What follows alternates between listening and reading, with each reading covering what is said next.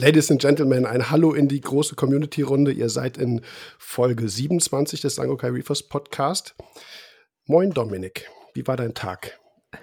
Ja, äh, heute ist scheiße, echt. echt scheiße lang. Ich glaube, ich habe bis 18 Uhr gearbeitet, von 6.30 Uhr morgens. Oha. Hm. Aber Sehr langer Tag. Gehört, gehört manchmal dazu, ne? Ja. Hm. Letzte Woche, Mittwoch, haben wir uns ja über das das heiße, schwüle Wetter beklagt. Können wir machen, steht am Zu. War aber tatsächlich der Abend, äh, wo Hagen das, äh, äh, das Unwetter so heftig erwischt hat mit der Flutkatastrophe, wo das ganze Unheil ja fast, sage ich jetzt mal, ein bisschen losging. Und ähm, ja, ich kenne ein paar Leute, die es äh, mehr oder weniger stark betroffen hat, unter anderem auch ein paar von euch. Und ähm, ja, ist irgendwas, was ich zumindest mal ansprechen will. Also auf jeden Fall hier die besten Grüße, viel Kraft, viel Hoffnung, egal was passiert ist. Und ich glaube, Dominik, du kannst dich da anschließen. Habe ich bei Facebook auch schon gesagt, auf diesem Weg auf jeden ja, Fall für alle, die da definitiv. betroffen sind. Ja, viel Kraft, Mut. Ja, Alles, wir saßen hier wirklich im, im behüteten Norden, hatten, wie gesagt, vielleicht ein bisschen schwüles Wetter, ein bisschen Hitze, ja, aber kein Vergleich zu dem, dem Südwesten, wo es äh, ja, heftig war. Immer noch ist. Ne? Ja. Und immer noch ist, ja. Ähm, da, ja, nur mal so rausgehauen, einfach der, wir sind empathische Menschen. Wir möchten heute mit der ähm, also anlehnt an die, die letzte Podcast-Frage vom Sascha Büchler anknüpfen und Makroalgen besprechen, hatten wir ja auch schon angekündigt. Mal wieder, wie es mir öfter passiert, habe ich was vergessen zum Thema Zeolit. Auch da werde ich gleich noch kurz was äh, drüber erzählen. Der Andreas Kliss hatte allerdings in der Podcast Folge 26 drunter geschrieben über Facebook in die Kommentare, auch cool, so eine Mixtape-Folge könnt ihr gerne mal öfters machen. Ja, können wir machen. Wir brauchen aber Sprachnachrichten von euch. Also ja, alle verballert beim letzten Mal. Mit, mit, dem Mixtape haben wir so ein bisschen was verballert, ja, müssen wir schon zugeben. Also ihr seid herzlich eingeladen, schickt uns neue Nachrichten per Sprachnachricht, eins bis anderthalb Minuten äh, an info@sangokai.org. Was euch auf dem Herzen liegt, völlig egal welches Thema. Wir versuchen das entweder ein Thema einzubauen oder machen ein neues Mixtape. Also vielen Dank für die gute Resonanz auf jeden Fall dahingehend, aber ihr müsst mithelfen. Ja, das nur mal vorweg. Auf jeden Fall. Das ist, genau, und wir sammeln ja auch immer so ein bisschen, ne? Das merkt ihr ja auch. Ein paar Mal haben wir jemanden vertröstet oder so. Und äh, muss dann manchmal auch ein bisschen zusammenpassen. Aber so ein Mixtape mhm. äh, ist schon cool. Also schick, schick gerne was raus. Judy, so, meine Ergänzung zum Ziolit. Wie gesagt, tut mir leid. Ich, es steht in den Notizen drin, aber wie es der, wie es halt so will, überliest, lese ich das dann. Und ich hatte ja gesagt, was ein Zeolit ist, beziehungsweise, ja, eigentlich nicht. Ich hatte gesagt, es ist ein, ein Mineral, ist ein natürlich vorkommendes Mineral.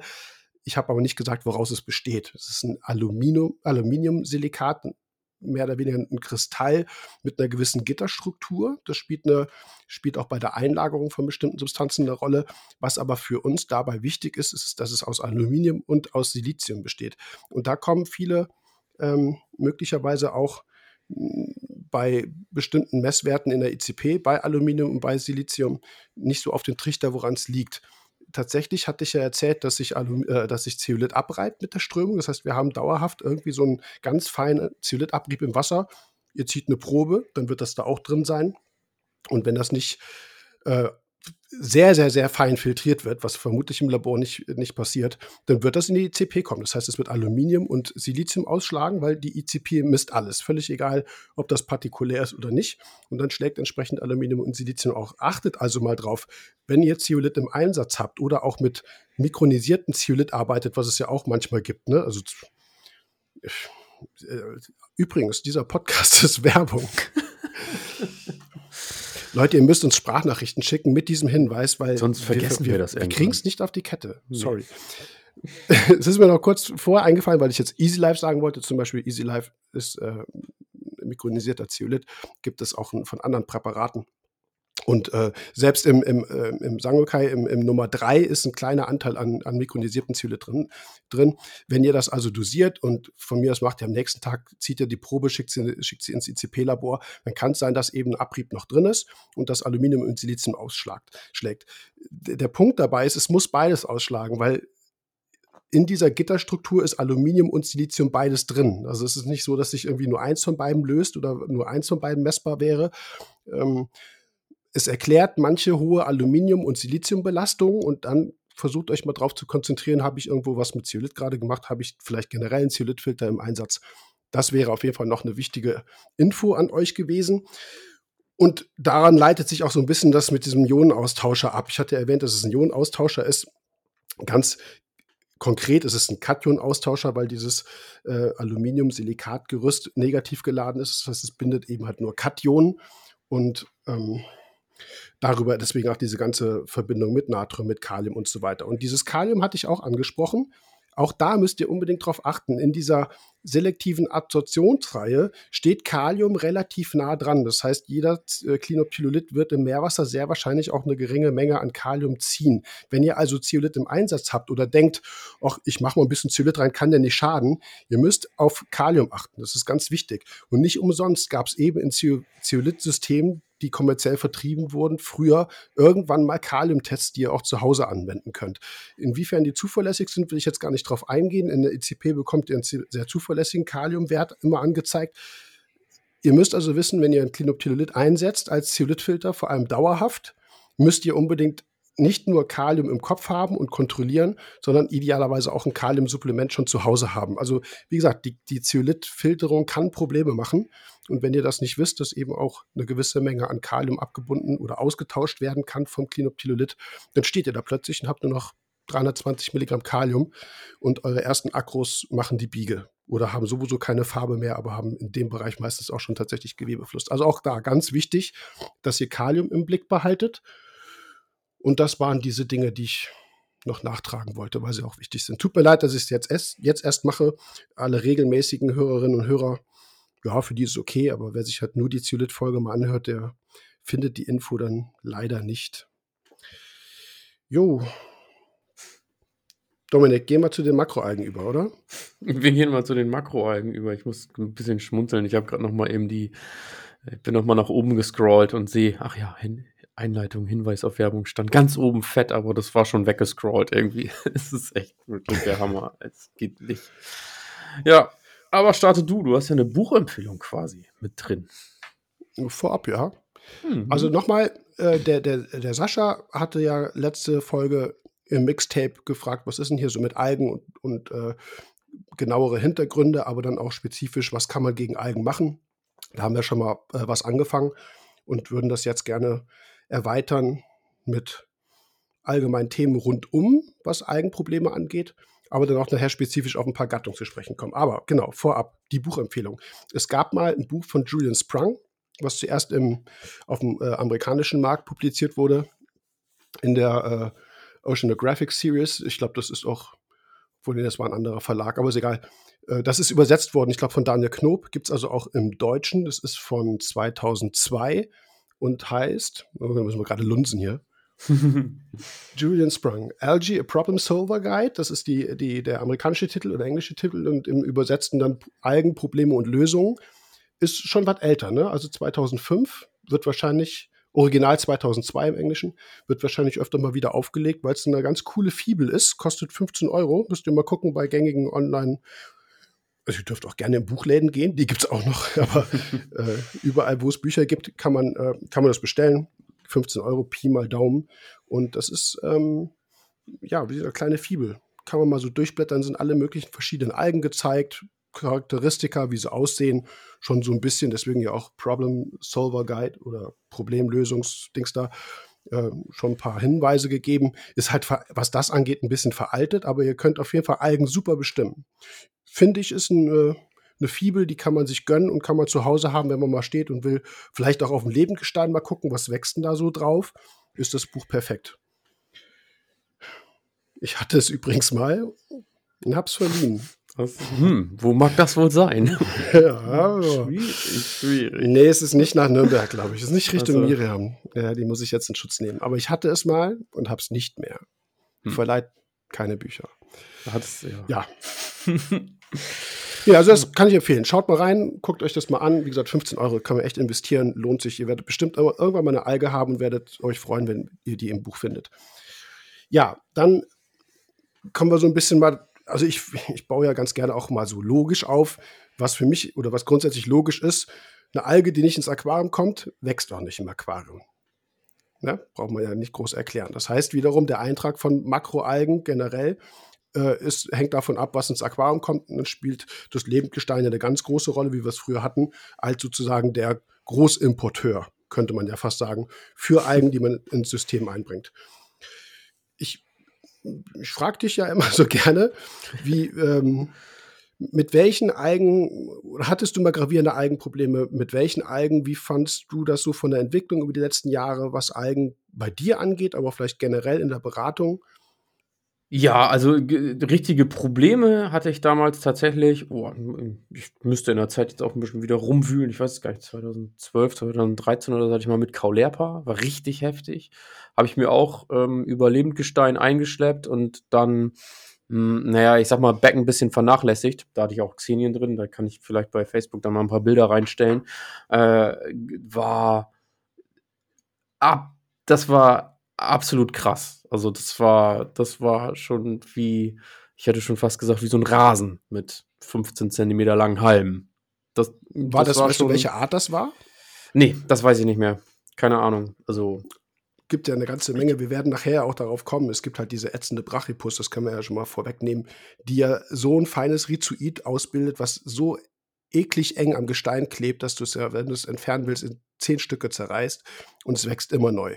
Ich weiß noch, ja genau, ich weiß noch, dass es, also es war so eine lange Wurzel dran. Ich habe einmal dran gezogen und konnte eigentlich quasi das ganze Riff mit auseinandernehmen. So, äh, ja, das heftig, war schon, ne? war schon echt anstrengend ja. und man ist da eigentlich kaum gegen angekommen, weil man hat dann oben was weggerissen oder mechanisch entfernt und aber du bist irgendwie nie richtig an die an, an den Grund gekommen, ne? Weil also da war das Riff ja auch noch, das war ähm, das war schon also es war halt nicht locker luftig aufgebaut, sondern es war noch so eine Art Treppenriff. Mhm. Also es war schon ein bisschen, bisschen anders so, aber ähm, also nicht mehr ganz so krass viel, aber da hatte man keine Chance. Ne? Man hätte eigentlich alles rauspflücken müssen und ähm, das Gestein reinigen oder neues rein.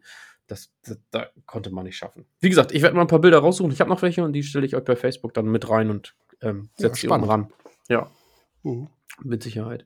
Ja, genau, das war eigentlich so gut, okay. Und dann, ähm, also wenn wir von Plagen sprechen, äh, Bryopsis habe ich gehabt. Richtig heftig halt, ähm, hm. unschön. Äh, genau. Und ja, ich glaube, ich würde sagen, das sind so die großen, die echt auch im Kopf geblieben sind, wo man gesagt hat, alles klar, die waren so scheiße, ähm, dass die Becken danach auch, äh, also die haben so sehr drunter gelitten, dass man also eine Umgestaltung angegangen ist. Ja. Mhm. Okay. Gut, bei ja, ich und, ach, Entschuldigung, jetzt habe ich schon, jetzt habe ich es vorweggenommen, ne? äh, bei Bryopsis äh, war es dann nachher nicht mehr so. Also genau, da habe ich dann mhm. Mittel gefunden, um dagegen anzugehen. Ich gefunden, ja. ne? Aber genau. Hast du und wusste dann mehr. Dein, ja, dein genau, geheimen Forschungslabor. Ja, Im bisschen ja, zusammen. Fünf Etagen unter der, ja. unter der Erde. Ja, wir haben, ja klar, kommen wir nachher noch drauf zu sprechen. Aber ich finde, dass die, ähm, äh, deswegen titulieren wir das jetzt auch wirklich Makroalgen im Vergleich zu Mikroalgen. Wir hatten früher tatsächlich mehr Probleme mit Makroalgen, also so grundsätzlich sage ich jetzt mal, als heute. Heute haben wir, finde ich, so ein bisschen mehr auch durch künstliches Gestein, wo grundsätzlich eine Konkurrenz durch Makroalge fehlt, weil wir einfach kein Lebendgestein mehr haben, äh, dass sich Mikroalgen so stärker entwickeln. Also man hat zwar weniger Makroalgenprobleme, dafür hast du von mir aus Goldalgen.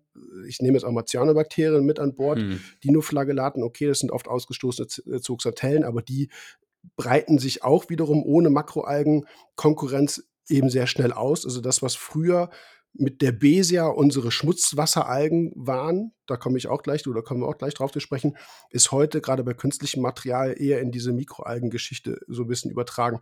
Also wirkliche Probleme zum Beispiel mit dieser klassischen Schmutzalge, Schmutzwasseralge der Besia sind selten geworden. Einfach weil wir heute viel besser wissen, wie wir Aquarien aufbauen müssen, wie wir sie pflegen müssen, wie wir das Wasser sauber halten und nährstoffarm halten müssen.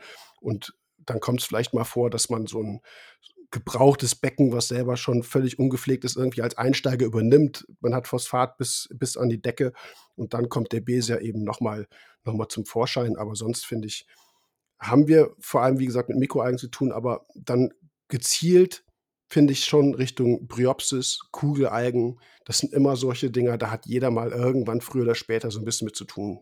Ja, so ein bisschen ätzend. So Kugelalgen finde ich immer so, sind so die, sind so die Glasrosen in der Pflanzenwelt.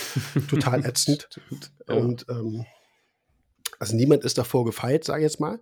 Und es gibt eben auch viele Algen, die jetzt im Vergleich zu der, der Bese, auf die wir gleich auch nochmal kurz kommen, äh, die mit, mit, mit der Wasserqualität gar nicht so unbedingt was zu tun haben, die sogar eher in sauberem Wasser besser gedeihen, also ähnlichere Wachstumsbedingungen tatsächlich ja sogar zu Korallen haben. Aber ja, bisschen ätzend. Wichtig ist immer, deswegen auch diese Buchempfehlung, wichtig ist immer, genau zu gucken, was habe ich eigentlich für eine Alge.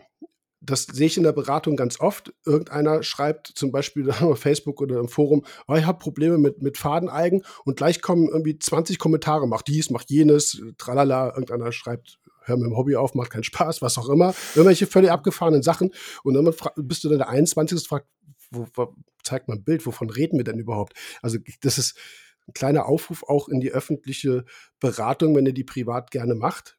Ähm, konzentriert euch ein bisschen drauf, wirklich zu gucken, was, über was reden wir da eigentlich? Ist das der Beser, ist das Bryopsis oder hat er vielleicht äh, Kladophora oder was auch immer im Becken? Also da muss man schon schauen, bevor man mit äh, gut gemeinten Beratungsvorschlägen kommt, dass man da so ein bisschen Diagnose be betreibt. Wie gesagt, nochmal Hinweis auf dieses Büchlein, ist perfekt dafür geeignet.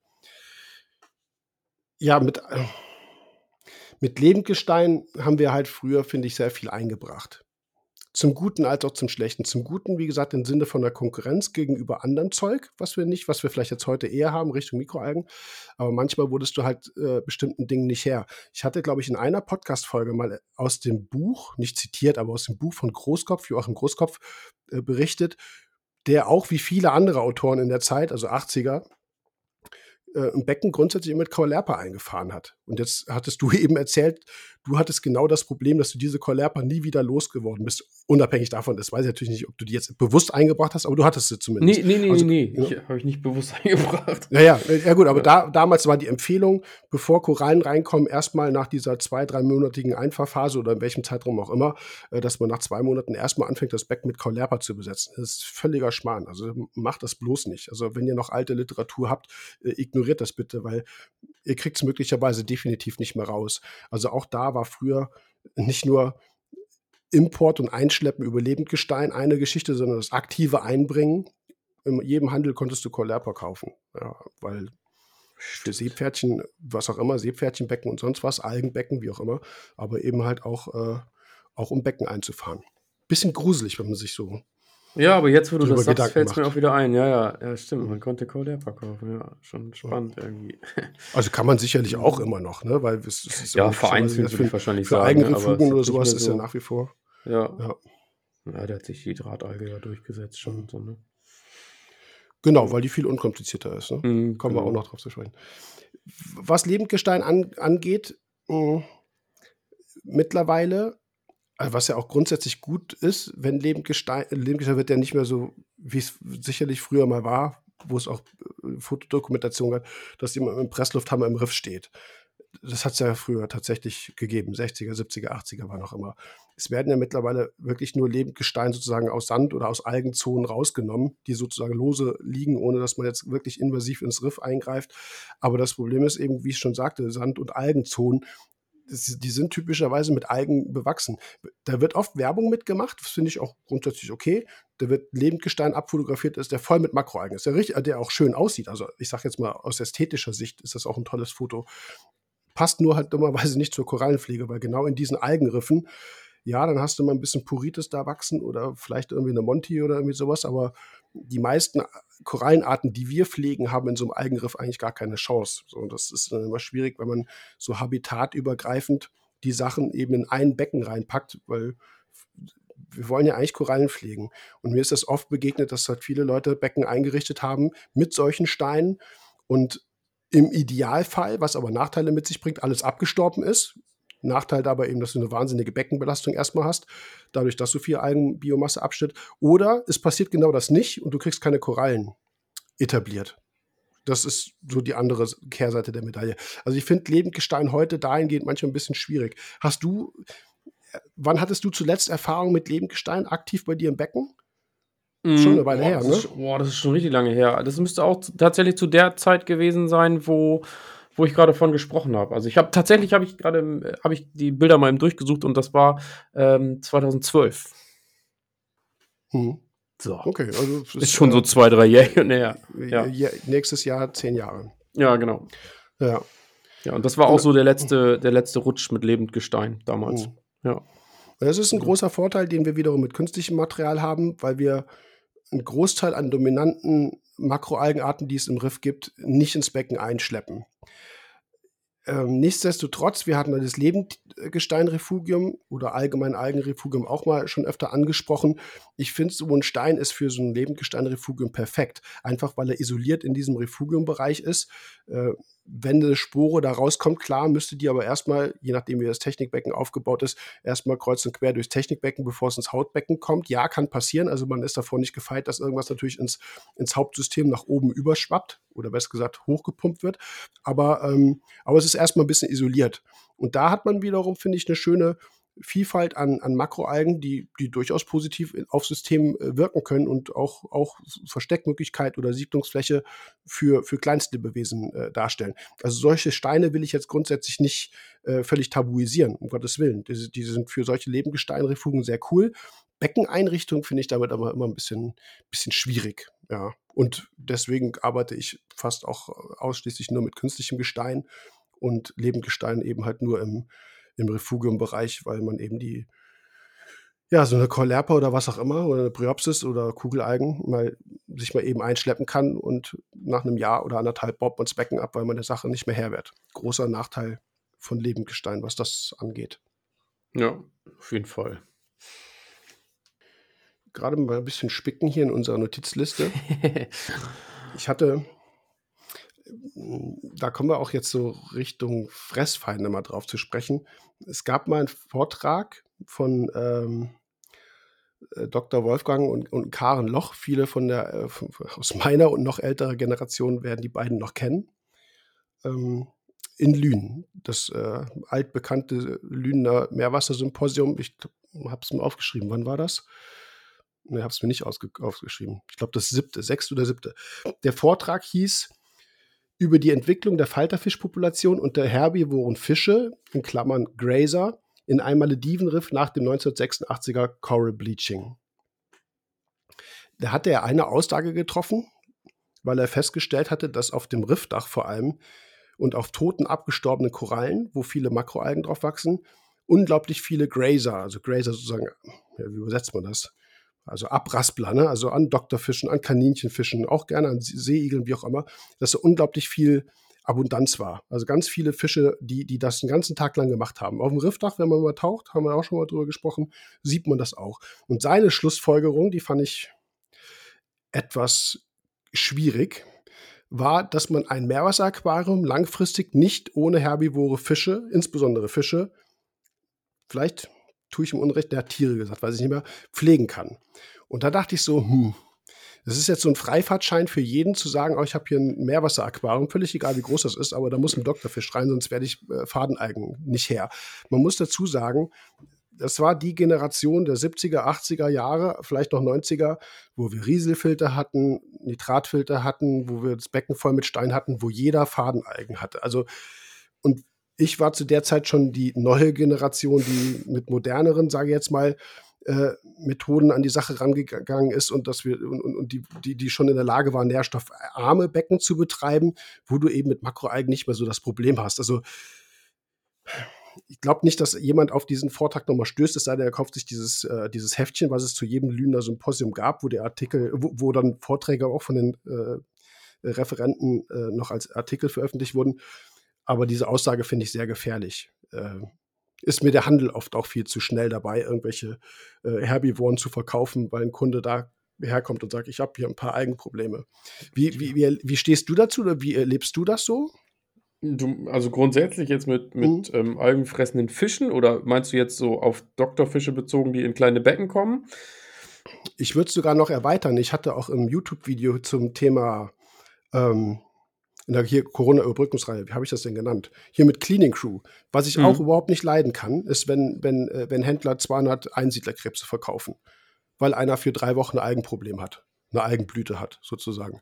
Weil was machst du? Ich meine, davon sterben 195. Fünf hast du nachher über, die du ernähren mhm. kannst, und die anderen 195 äh, verhungern schlichtweg. Also ich bin grundsätzlich da sehr sensibel, was das Thema äh, Herbivore angeht, weil es nicht nur Fressmaschinen sind, sondern sind Tiere und Lebewesen, die du, die du versorgen musst langfristig.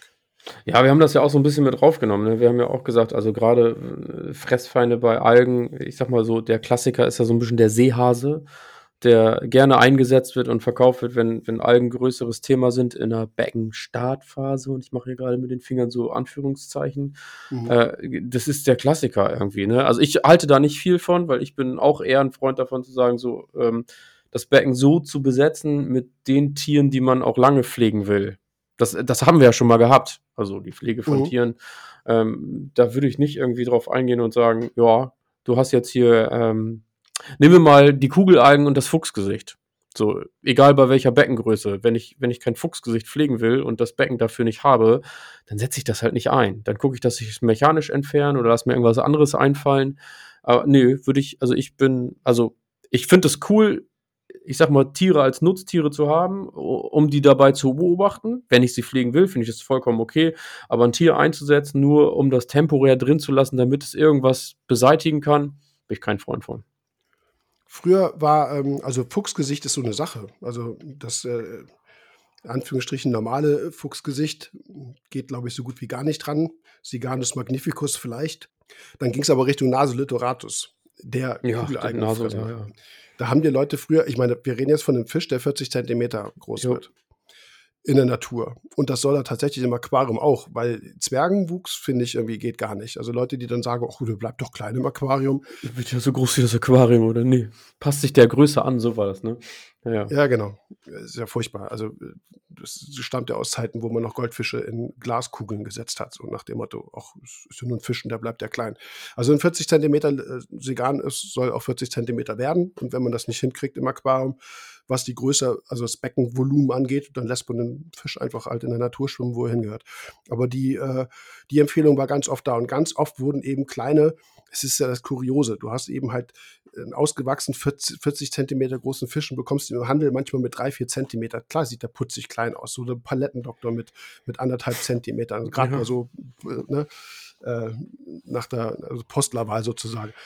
Das verleitet vielleicht, aber finde ich irgendwie früher wegen Kugelalgen wurden so viele Nasolitoratus verkauft. Also, hoffentlich passiert das nicht mehr. Es wird immer noch passieren, bestimmt, aber ähm, alle Siganus-Arten, die wahnsinnig effektiv sind, auch an Algen ranzugehen, die fies sind, ob das jetzt äh, zum Beispiel auch Dictyota ist, kommen wir nachher auch zu sprechen, die werden alle riesen, riesen, riesengroß. Äh, es gibt, glaube ich, eine Art, die noch halbwegs klein war, ich verwechsel die immer, ob das Puellus ist, weiß ich nicht, ich glaube, Puellus wird auch groß. Aber das sind so Fische, die, die, die, die werden gekauft, um, um funktionell irgendwas wegzufressen. Und dann kommen die immer irgendwo, also die, wie willst du die alle auffangen?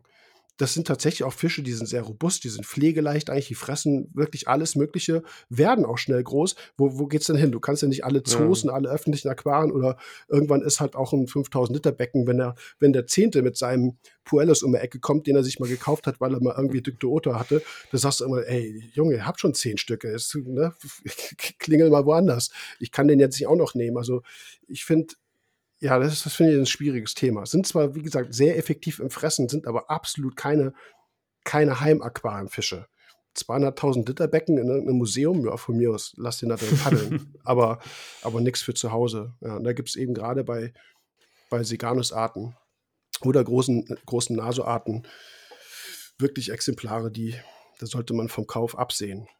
Also wie gesagt, das, das in Anlehnung an vor allem diesen Wissen, äh, nicht Wissen, das waren Wissenschaftler, aber die äh, an diesen Vortrag äh, von, von Dr. Wolfgang Loch damals, wo ich sagte so, nee, das kannst du so, das kannst du so in einem aquaristischen Auditorium eigentlich nicht sagen, weil es äh, erstens geht's anders und zweitens, ähm, wie gesagt, das ist ein Freifahrtschein. Jeder sagt so, oh, der Dr. Wolfgang Karen Locher da gesagt, äh, und. Wolfgang und Karen Locher haben gesagt, äh, hier ohne Doktorfische äh, geht's nicht pack mal ein. Ne? Und Händler sagt so, ja, mache ich. Äh, Finde ich nicht so cool. Ja, ja, Becken wird größer. Becken wird größer. Ja, noch ist klein, Becken wird größer. Ja. Das ist dann die Aussage dann von den Leuten, ja. ja. Naja. Ja, wollen wir mal so ein paar Algenarten abklappern? Ja, Arten respektive müssen wir ja, das ist kein also jetzt, Modus, ja, Gattung. Nee, alles gut. Gattung. Also, ja, also wenn wir jetzt von Debesia, Bryopsis sprechen, Wallonia, also Kugelalgen, sowas, das sind alles Gattungen. Art wäre dann zum Beispiel Caulerpa taxifolia, das wäre dann die Art. Ne? Mhm. Aber ist egal. Wir haben jetzt mal hier nur die Gattung benannt. Wir fangen mal tatsächlich nochmal mit dieser Derbesia an. Derbesia war in den 80ern das Schreckgespenst jedes Meerwasseraquarianern.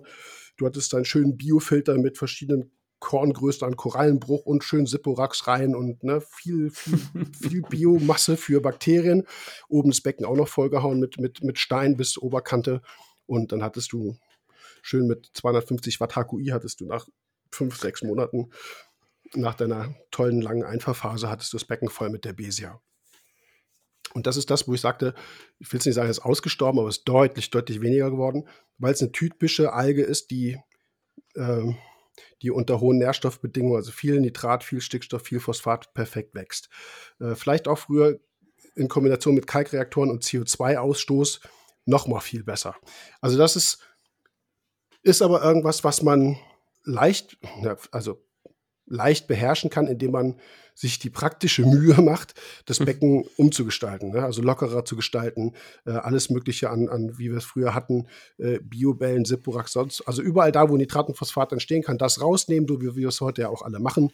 Und dann hat man eigentlich ein nährstoffarmes System mit wenig Nitrat, wenig Phosphaten. Damit ist der Besia eigentlich die komplette Wachstumsgrundlage entzogen wenn man nicht sonst was mit Spurenelementen oder sowas völlig verkehrt macht und das Becken irgendwie mit Spurenmetallen vollfüttert, mit Eisen und Mangan, wie auch immer. Aber das lässt sich relativ einfach in, in den Griff bekommen.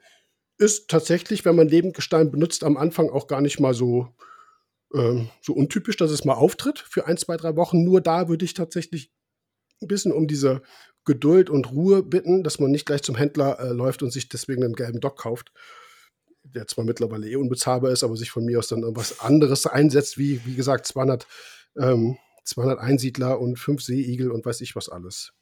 Das, das regelt sich von alleine. Das ist einfach dann tatsächlich noch ein Organismus, der mal kurz auftritt, dann kommt der Korallenbesatz immer mehr in Schwung. Die Konkurrenz der Korallen gegenüber der Besia ist immer sehr effektiv und dann verschwindet der Besia auch wieder. Der Besia muss man auch dazu sagen, so leicht zu verwechseln mit ähm, Bryopsis. So sieht sich schon ziemlich ähnlich, ne? Ja, es, ich werde übrigens in die, in die Podcast-Beschreibung alle Gattungen reinschreiben, dass ihr die googeln könnt. Ne, dass ihr, dass ihr, dass ihr dann irgendwie ne, Copy-Paste, guckt einmal bei Google Bilder, schaut euch an, wovon wir sprechen. Ja, der Besia ist diese ganz klassische, tatsächliche Fadenalge, die nicht verzweit wächst. Also mehr oder weniger büschelig bis langfädig. Das können auch 10, 20 Zentimeter lange Fäden werden, wenn man es irgendwie übertreibt oder gar nichts tut. Je nach Art auch, gibt es auch verschiedene Arten natürlich. Aber ähm, wie gesagt, das ist so diese klassische, klassische, ich sag's mal, Fadenalge.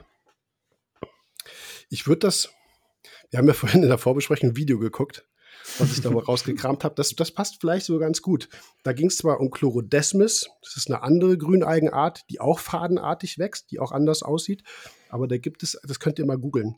Es gibt vom Australian Institute of Marine Science, da habe ich übrigens meine Diplomarbeit geschrieben, die haben eine Langzeit-Unterwasserkamera hingestellt, für, ich glaube, was war das? 15, 18 Monate, glaube ich, hm, an eine glaub, Stelle. Ja, ging um so eine Tischakropora. Also eigentlich ging es um diese Akro, ne, dass man so im Timelapse, also so in der, in der, im Schnelllauf, wird das dann über eine Minute was durchgespielt, kann man dann gucken, wie schnell so die Akro wächst. Ich sprung, glaube ich, auch mal kurz vor und zurück, aber ist egal. Was mir aber aufgefallen ist, dass unterhalb dieser Tischakropora, und da, wenn ihr das Video anguckt, das heißt übrigens, weil ich habe es so aufgeschrieben, äh, Davis Reef, da war ja auch schon tauchen, Underwater Camera 18-Month Time Lapse in 30 Seconds. So heißt dieses Video. Davis Reef, D-A-V-I-E-S, Reef, und dann findet ihr das bestimmt. So, mir aufgefallen ist diese Chlorodesmis. Und die wuchs unter der Tischakro irgendwie mal mehr, mal weniger. Und nach 12, 13 Sekunden, keine Ahnung, lass mal das mal drei, vier Monate mal, macht das einmal Puff, die wird weiß und ist weg. Von heute auf morgen, ohne dass du irgendwie groß siehst, dass da ständig irgendwas dran rumfrisst oder so. Ist die Frage, ob man das in so einem Timelapse-Video überhaupt sieht. Aber ich finde das ganz spannend, weil das erlegen wir im Aquarium auch ganz oft. Ja. Zum Beispiel auch mit Cyanus. Ne, du machst, du machst und tust und, und, und regst dich tierisch drüber auf, dass du jetzt Cyanus hast oder dass du irgendwie Algen hast. Und plötzlich irgendwie guckst du ins Becken, oh, ist weg. So von heute auf morgen fängt sich an aufzulösen. Warum auch immer. Frag mich jetzt bitte nicht warum. Aber man sieht in diesem Video in der Natur, dass es auch erstens Algen gibt, also ne, auch neben Tischakroporen und eigentlich in gesunden Riffen, aber dass das eben halt mal vorkommt und dann aber auch irgendwie von alleine wieder verschwindet. Wie gesagt, warum auch immer. Konkurrenzdruck, vielleicht frisst doch irgendwas dran, ich weiß es nicht, kann man nicht. Aber das ist ja auch angeguckt, ne? Das sieht ganz witzig aus. Ja, es ist, äh, genau, ich fand das auch ein schönes Paradebeispiel genau dafür. Du hast es ja gerade angesprochen. Cyanus, gibt Leute, die sagen, öh, alles irgendwie kacke und so. Ja, und von heute auf morgen, zack, weg. Und, und ja, auch genau. da, und du hast ja gerade gesagt, fragt mich nicht warum. Das ist es eben das, was wir auch immer wieder sagen, jedes Becken ist irgendwie individuell. Es gibt ein paar Parameter, wo man sich ganz gut dran langhangeln kann. Aber manchmal ist es von heute auf morgen da, genauso wie es von heute auf morgen weg ist. Ja, ja. den einfachsten Fall, also das, das Ganze ist ja ökosystemisch wirklich sehr, sehr komplex, was wir auch wirklich in dieser Komplexität so kaum beschreiben können. Und wir gehen ja oft binär dran, so vom Gedanken wie so ein Computer an aus. Ne? Alge entweder ist da oder muss weg. So zwischen 1 und 0 gibt es aber nicht. Und ähm, da kann man sich das eben, ich sag mal so binär vorstellen, dass man sagt, okay, da ist ein Eigendepot, äh, da ist ein äh, Vorratsdepot an Phosphat drin. Also jetzt in diesem Naturbeispiel das zieht die Chlorodesmiste irgendwie raus über drei Monate, dann ist das Depot weg und dann ist die Alge auch weg. Ja, so linear, 1-0-mäßig könnte man sich das vorstellen. Ob das so ist, weiß ich nicht. Aber das wäre ja so ein gewisser Denkansatz. Das passiert dann möglicherweise im Aquarium auch. Dummerweise reichern sich in Aquarien die Depots immer wieder dauerhaft an, weil es eben gar kein so ein offenes, schönes, offenes, großes System ist wie das Meer. Aber ja, wäre so ein, so ein Ansatz, wo man das vielleicht im Aquarium erklären könnte. Aber das wie gesagt, was ich damit eigentlich sagen will, ist, manchmal hat es auch was mit Geduld zu tun. Ich hm, finde diese, ja. diesen, diesen Spruch in der Meerwasseraquaristik, die wichtigste Tugend des Meerwasseraquariums ist Geduld. Geduld, definitiv, ja. Ich re eigentlich rege ich mich darüber auf. Ich rege mich insofern darüber auf, als wenn das kommt, ohne, ohne dass ihr einer das Becken angeguckt habt. Es gibt Dinge, das hat mit Geduld nichts zu tun, sondern da musst du aktiv was tun. Ja, also ein Phosphatgehalt von 0,2 in einem fünf Jahre alten Sand regelt sich nicht von alleine. Nee, da musst du was tun und am besten gestern. Ja, also, aber es ist insofern richtig, manche ökologischen Sachen im biotischen Bereich, also sozusagen in der belebten Natur, regeln sich wirklich manchmal von alleine und äh, da kann man sich auf den Kopf stellen, woran auch immer das liegt. Aber da, wie gesagt, finde ich das schwierig, wenn man, wenn man wegen so einem Algenbüschel, den man irgendwo sitzen hat, mit äh, Herbivoren, Grazern oder eben Fischen irgendwie ankommt, als gäbe es keinen Morgen mehr, und, äh, um das sozusagen zu bombardieren. Das ist hm, ja so eine Sache. Also man muss immer genau gucken, was, was, ist das für eine, was ist das für eine Gattung, was, sind das überhaupt für Algen und woran kann das liegen und muss ich jetzt tatsächlich aktiv was tun oder kommt das halt einfach mal vor und ich kann es vielleicht absaugen, wie auch immer. Der Besia haben wir, glaube ich, jetzt erstmal damit erledigt. Heute eher seltener geworden. So, jetzt kommen wir zur Bryopsis. Es kriegen viele Leute Schüttelfrost. genau. Oder Schweißausbrüche ja. oder beides. Ja. Ähm, ja, erzähl du mal, weil Bryopsis hattest du. Ja, hattest du, du bist der mit der Bryopsis. ja, ja, tatsächlich, Bryopsis habe ich gehabt. Ist mega scheiße, ne? Also auch, er ist auch schon eine Weile her. Man setzt sich damit auseinander und denkt sich, was kannst du machen? Ja, was kannst du machen? Ja, also mechanisch entfernen, zupfst du ab und hast immer das Gefühl, da wo ich gezupft habe, wird es nur noch mehr. Also man hat ja immer das Gefühl, man zupft was raus, also mechanische Entfernung, wie auch immer, ne, ob man die irgendwie zupft oder schneidet oder gibt es ja auch viele verschiedene Möglichkeiten. Äh, die großen Büschel kann man ja tatsächlich sogar echt richtig, also die kriegt man ja richtig gut raus. Aber äh, gefühlt ist es wie so eine na, wie heißt das noch hier von dieser komischen mehrköpfigen Schlange da, wo man den Kopf abhackt und da wachsen zwei nach. Medusa. Ja, Medusa, genau. Äh, und so, so hat man ja dann das Gefühl. Ja, und tatsächlich, mittlerweile bin ich da deutlich entspannter. Äh, es gibt ja so zwei drei Hausmittelchen, die ich dann doch auch mal empfehle. Und da gehört Fluconazol für mich eben dazu. Also es gibt viele Leute, die sagen, nee, geht nicht. Äh, ich sage mittlerweile, bei ähm, Bryopsis war es bei mir so gewesen, dass die das ganze Becken halt überwuchert hat. Dann hat die die Korallen abgeschattet und ja, da hat auch überhaupt nichts mehr geholfen. Und ähm, das Flux RX war mein Mittel und das habe ich mittlerweile schon zwei, dreimal angewandt und es hat immer wieder gut funktioniert, ohne dass ich irgendwelche Schäden hatte. Also ich habe wirklich nichts gehabt im Becken. Äh, genau, das hat, hat wunderbar geklappt. Man konnte sehen, wie die so ein bisschen weißlich transparent wurde, die Alge. Ja, und dann war es ja in der Tat fast so, äh, dass sie dass sie von heute auf morgen weg gewesen ist. ich muss aber dazu sagen, dass ich das auch immer, also wenn ich das empfehle, dann auch nur bei einem Befall, der einfach mechanisch nicht mehr zu handeln ist. Das ist ja so eine subjektive Empfindung. Ich habe, es gibt halt Leute, bekannte Freunde oder in der Beratung, ähm, Leute, die sagen, oh, ich habe irgendwie, ähm, ich habe jetzt Bryopsis. Katastrophe. Dann sage ich, schick mal ein Bild und dann sehe ich da zwei Büschel dann denke ich, ja, gut, da gibt es noch ganz, ganz viele andere Wege, um da jetzt irgendwie ähm, Fluconazol einzusetzen. A, man muss das Zeug kriegen, das ist auch immer nicht so ganz einfach. Ne? Fluxorex geht über, ähm, über die Staaten oder über England kriegt man das. Aber da bin ich dann eher ein Freund davon zu sagen, okay, ich gucke mir die, also ich gucke an, ob ich das nicht mechanisch irgendwie anders wegbekomme, also die Alge quasi zu unterdrücken. Das heißt, abzupfen, entfernen, gegebenenfalls mit Sekundenkleber zuspachteln, mit Korallenkleber irgendwie zukleben für eine gewisse Zeit. Und äh, es gibt ja auch Korallenkleber, der hält nicht so super am Gestein, was einem dann zum Vorteil wird. Das heißt, zukleben, 14 Tage warten oder vier Wochen, abnehmen, hoffen, dass nichts durchkommt. Klappt auch. Also da bin ich auch ein Freund davon, wirklich auch ein paar andere Wege auszuprobieren und nicht gleich zu sagen, äh, da wachsen zwei Büschel, ähm, ich, ähm, ich werde da sofort eine Behandlung durchführen. Also wie gesagt, das muss man dann immer ein bisschen abwägen und da gibt es noch andere Wege, dagegen anzugehen. Das definitiv, ja. Aber bei starkem Befall, und das ist für mich dann so stark, dass meine Korallen darunter leiden, äh, dann ähm, setze ich das Fluconazol ein, ja.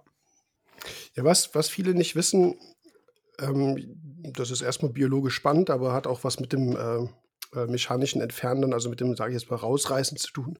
Das sind eigentlich einzellige Algen. Also es gibt eine große Ordnung, die heißt, die nennt sich Bryopsidalis. Dazu gehört eben Bryopsis, wie der Name schon sagt. Dazu gehört aber zum Beispiel auch Caulerpa. Da gehört auch der Besia zu, wie wir es eben genannt haben. Cladophora weiß ich jetzt gar nicht. Aber es sind einige verschiedene Familien und auch Gattungen, die dazugehören. Und das Merkmal von allen Bryopsidalen ist, dass es dass dieser, dass der Thallus, der sich bildet, also ich sag mal, diese, dieser, dieser Wedel von der, von der Bryopsis oder, oder vom, vom Caulerpa, das ist wie so ein riesen Hühnerei. Das ist eine einzige Zelle. Das heißt, wenn ihr die kaputt macht, dann zerreißt ihr eben halt nicht irgendwie einen Algentalus, der aus vielen verschiedenen Zelllagen oder wie auch immer besteht, sondern es ist wirklich eine Zelle. Was austritt, ist Zytoplasma. Das sind mehrkernige Gebilde, also äh, Zellkerngebilde, äh, also mehrere Zellkerne sind da drin. Das kann eben halt auch dazu führen, ähnlich wie man das immer bei Blasenalgen sagt, also bei Ballonia, äh, bei Kugelalgen sagt, oder Blasenalgen, glaube ich, sagt man ja auch, ne? mhm. ne? dass, man, dass man die dadurch extra noch sozusagen im kompletten Wasser verteilt. Also das, was dann austritt, ist komplett wirklich Zytoplasma. Caulerpa hat daher diesen ganz schnell einsetzenden Schutzmechanismus, dass sich diese, diese leicht gelartige, weißliche ähm, Verfärbung da ergibt. Da bildet sich sozusagen so ein Pfropf, der das wieder abdichten soll, weil tatsächlich die komplette Zelle auslaufen würde.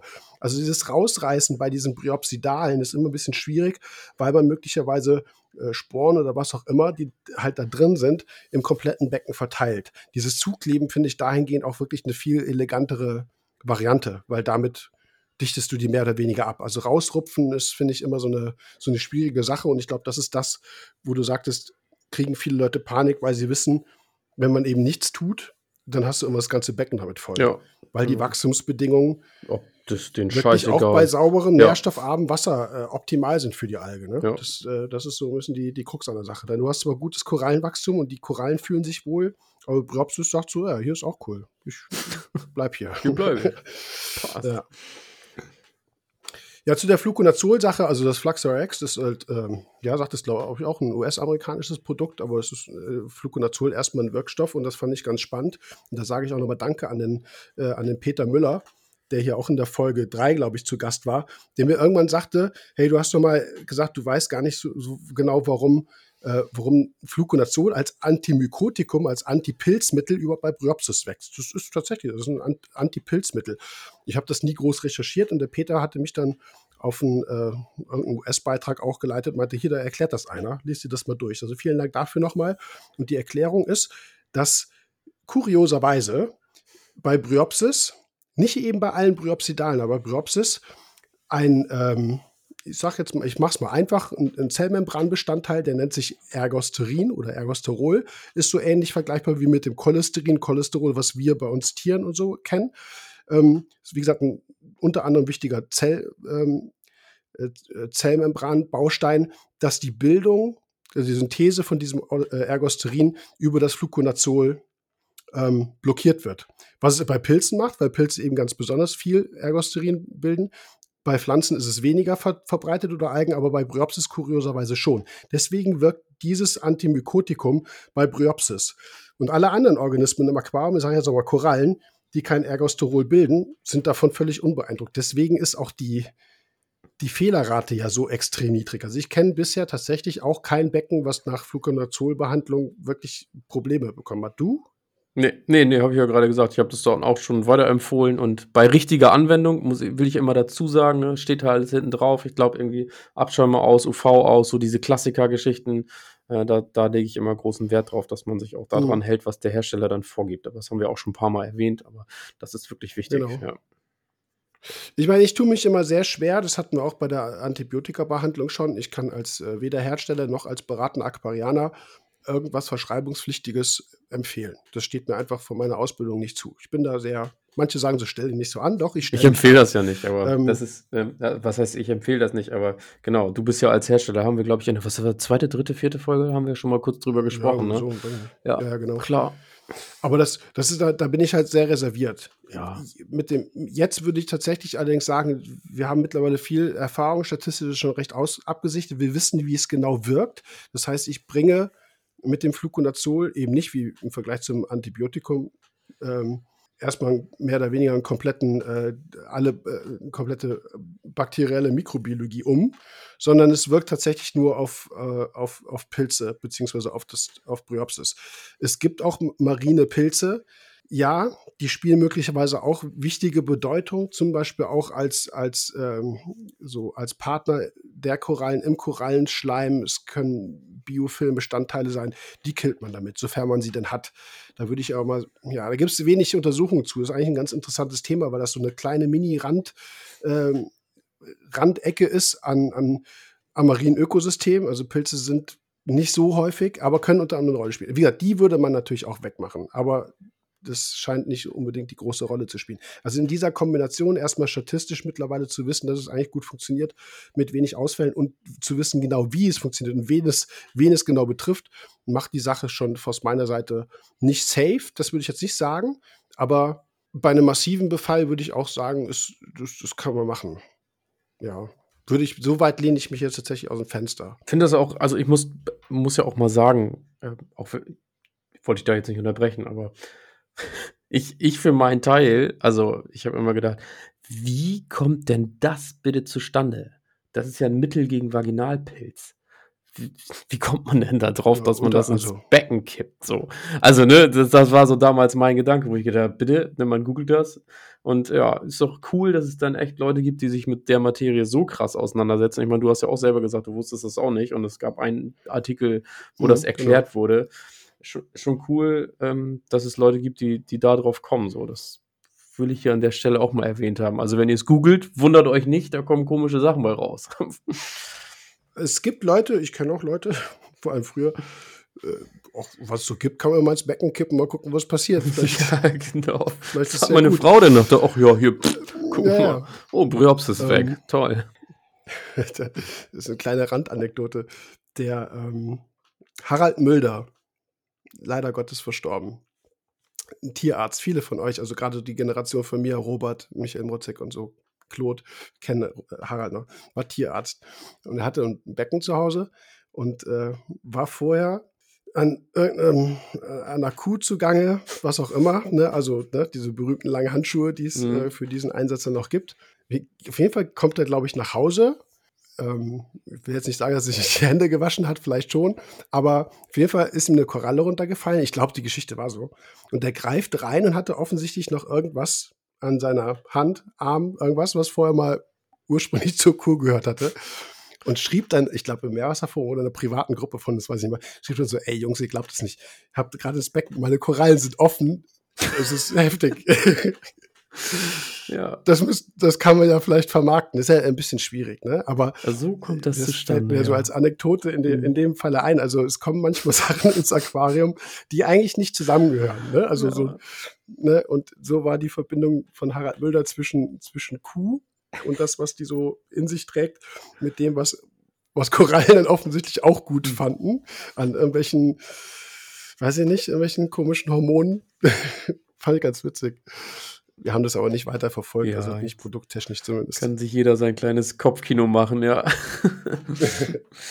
irgendwann, irgendwann wird vielleicht einer äh, wirklich ein schlauer Biologe, der sich vielleicht ein bisschen mehr thematisch eben mit dieser Geschichte äh, beschäftigt, der wird vielleicht immer mal gesehen haben, oh, Priapsis ergosterol, oh, Ergosterol, ja, Pilze, Mhm. ich probiere mal ein Antipilzmittel und so kommt das da jetzt mal nicht so mit Trial and Error irgendwie zustande, sondern mit tatsächlichem Wissen, wo einer sagt, ich probiere das tatsächlich aus, weil ich aus irgendeiner wissenschaftlichen Untersuchung gelesen habe oder das vielleicht sogar selber untersucht habe, dass Bryopsis ergosterol äh, haltig sind. Ne? So, Ja. Also wie gesagt, manchmal passieren solche Entwicklungen aus Kuriosität. Manchmal steckt auch einfach nur Wissen hinter. Ne? Ja. Und, so, und so fängt das eben halt an. Naja. Gut. Oh, weißt du, was auch Bryopsis frisst? Haben wir vergessen. Hier die kleinen Blumenkohl-Sackschnecken. Oh, stimmt, genau, du hast recht. Haben wir vergessen. Ja, tatsächlich. Blumenkohl-Sackschnecken. Ähm, Ähm, hatte ich Stimmt. tatsächlich mal einen Zuchterfolg mit. Ähm, verflixt, komme hier gar nicht mehr. Blumenkohl, Kohl, Sackschnecken. Wie heißt die denn nochmal? Sackzungen, ja, ja. Elysia, ja genau, Elysia crispata. Früher hießen die zwar, die wurden umbenannt, die wohl, früher hießen die noch Tridachia, genau. Ähm, ja, wenn man sie bekommen hat, die hat, äh, die hat Bryopsis gefressen. Allerdings Die- auch, die haben auch nicht lange gelebt. Die haben zwar Bryopsis gefressen, die haben sich aber voll gefressen und witzigerweise deswegen auch Sackzungenschnecke, die packen sich die Chloroplasten von, von, von der Bryopsis in ihren äh, in ihre Säcke. Die Chloroplasten treiben noch Photosynthese, ähnlich wie das Zooxanthell machen, äh, erzeugen Zucker, geben das der äh, Blumenkohl-Sackzungenschnecke ab. Die wird dann inaktiv. Das heißt, die frisst sich einmal voll, bleibt dann aber drei, vier Tage am Stück da hocken. In der Zeit ist Bryopsis dreimal nachgewachsen. Deswegen hat das immer nicht so gut funktioniert. Aber spannende Tiere tatsächlich. Ich hatte auch mal, ich habe wirklich mal Zuchterfolg gehabt. Ich hatte mal irgendwie wel- welche und äh, die haben sich irgendwie vermehrt. Ja, sind super spannend. Das war irgendwie, ähm, ja, die haben wir vergessen. Nee, Das ja, ja aber nicht. noch das, gedacht. nicht im nächsten Podcast, sondern hier heute noch live dabei. Ja, ja, Die genau, Blumenkohl, Sackzungenschnecke. Auf jeden Fall muss ich auch ganz ehrlich sagen, hier Händler vor Ort, ähm, ist ja Werbung hier, ähm, Gottschalk, der hatte das auch, der hat eine neue Anlage aufgebaut und der hatte da Bryopsis drin bis zum Abwinken. Da habe ich noch zu ihm gesagt, ich so, uh, da habt ihr aber Spaß. Nö, nö, das haben wir immer in den Griff gekriegt mit der Schnecke. Ich so, echt krass. Und da haben die da ein paar reingeknallt und in der Tat, nach ein paar Wochen habe ich gedacht, ui. Und da sagte er aber auch, und das muss ich ihm auch wirklich hoch anrechnen, ähm, der Philipp ist das da, der, der das da betreibt, der sagte, ja, aber es macht die ja nicht alleine. Ich sag, was meinst du damit? Naja, wir sind halt jeden Tag dabei, das abzuzupfen. Das kann Hm. die nicht alleine schaffen. Ja, ja. So, und das zeichnet das eben wieder aus, ne? Ja, finde ich nochmal Hm. total erwähnenswert. Ja. Es ist, wie gesagt, eine, eine, eine, die Kombination aus meiner Erfahrung heraus, die, also die, die fressen sich einmal voll, ein paar Stunden lang und dann hocken die drei Tage an der gleichen Ja, Stelle. genau. Und das musst du da. dann unterstützen, ja. Genau. genau. Aber es sind halt wahnsinnig selten. Ich- Also, äh, Ja. ich weiß jetzt nicht, wie jetzt die Verfügbarkeit ist, aber eine Weile gab es die mal, aber ähm, irgendwie dann auch Ewigkeiten nicht. Ne? Ich, also, ja, aber sahen toll aus, auf jeden Fall auch coole, coole Tiere. Ja, auf jeden Fall schocken irgendwie.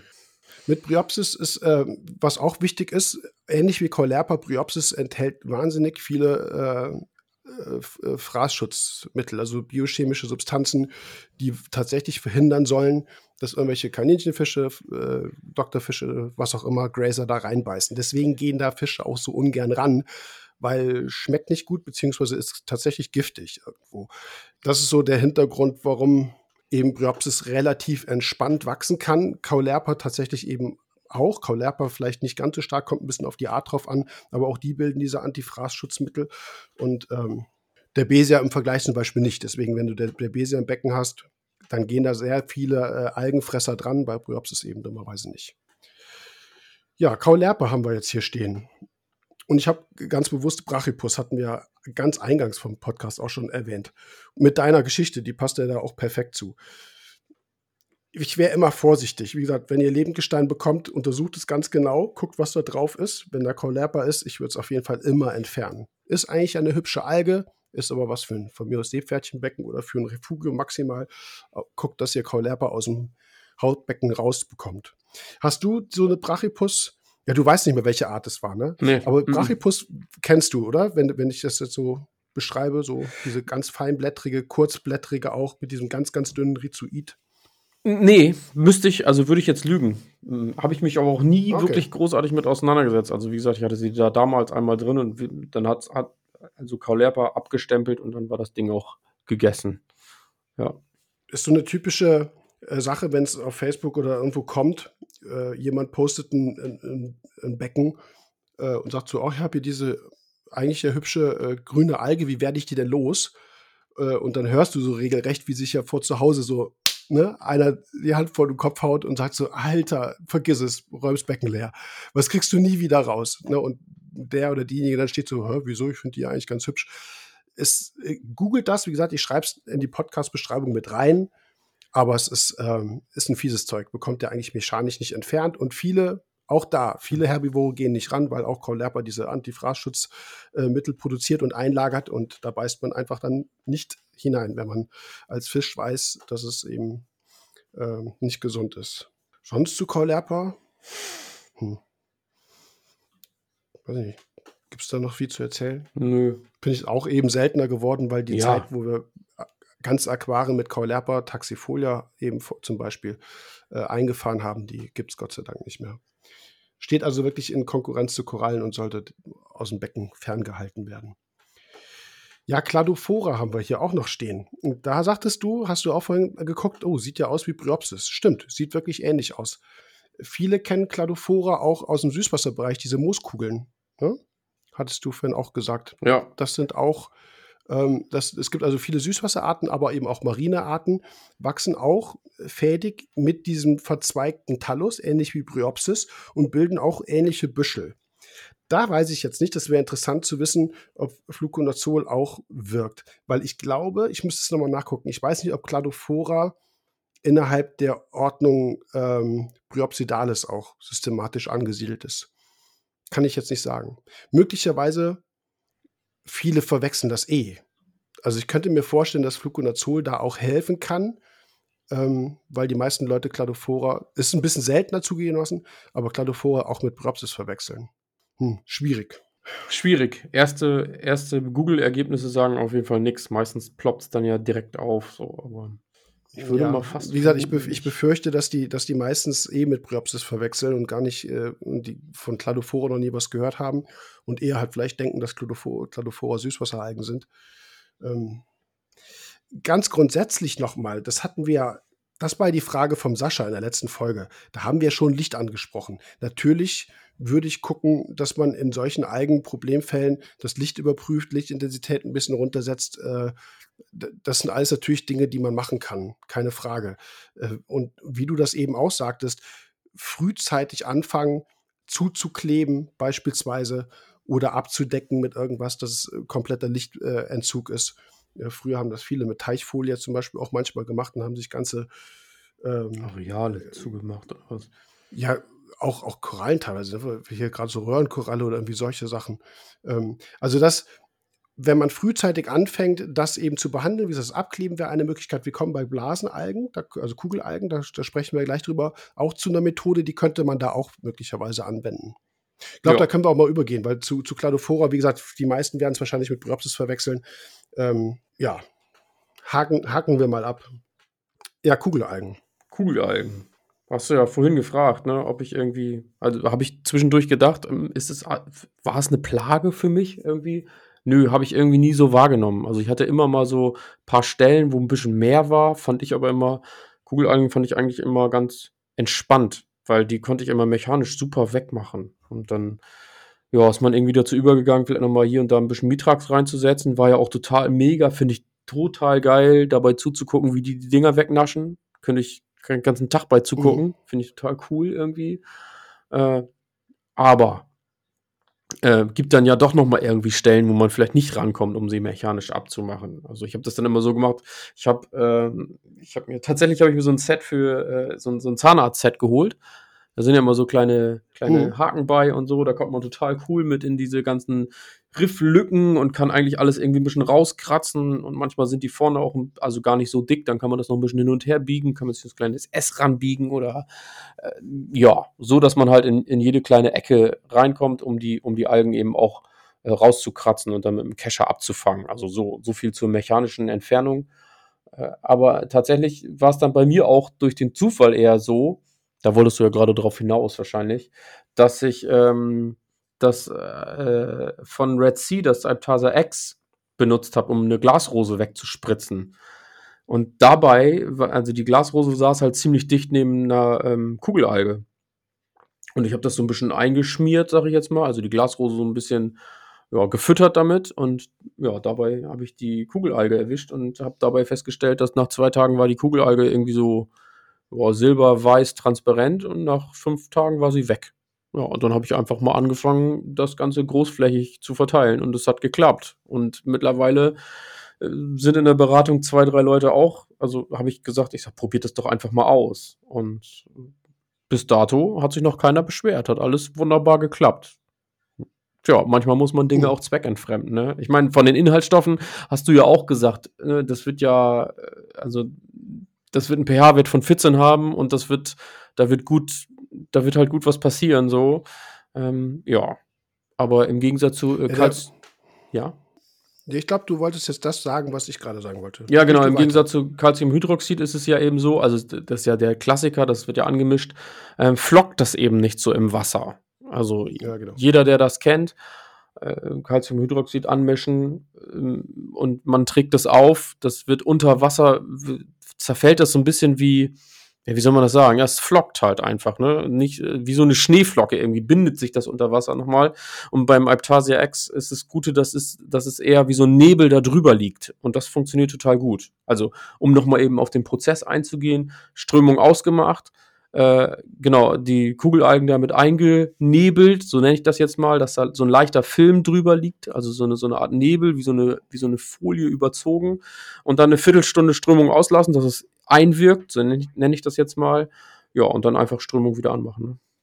Ne? Mhm. Genau, das war's. Ja, ich fand das cool, dass du es erzählt hast und dann ähm, hatte ich zeitgleich eine, ähm, ein Gespräch mit einer Aquarianerin, die ähm, die, die zuerst, die, die, war nicht zu Hause eine ganze Weile. Also sie war verreist und, und schrieb dann nur so, oh, ich habe irgendwie ein Foto von, von meinem Beckenbetreuer oder so bekommen.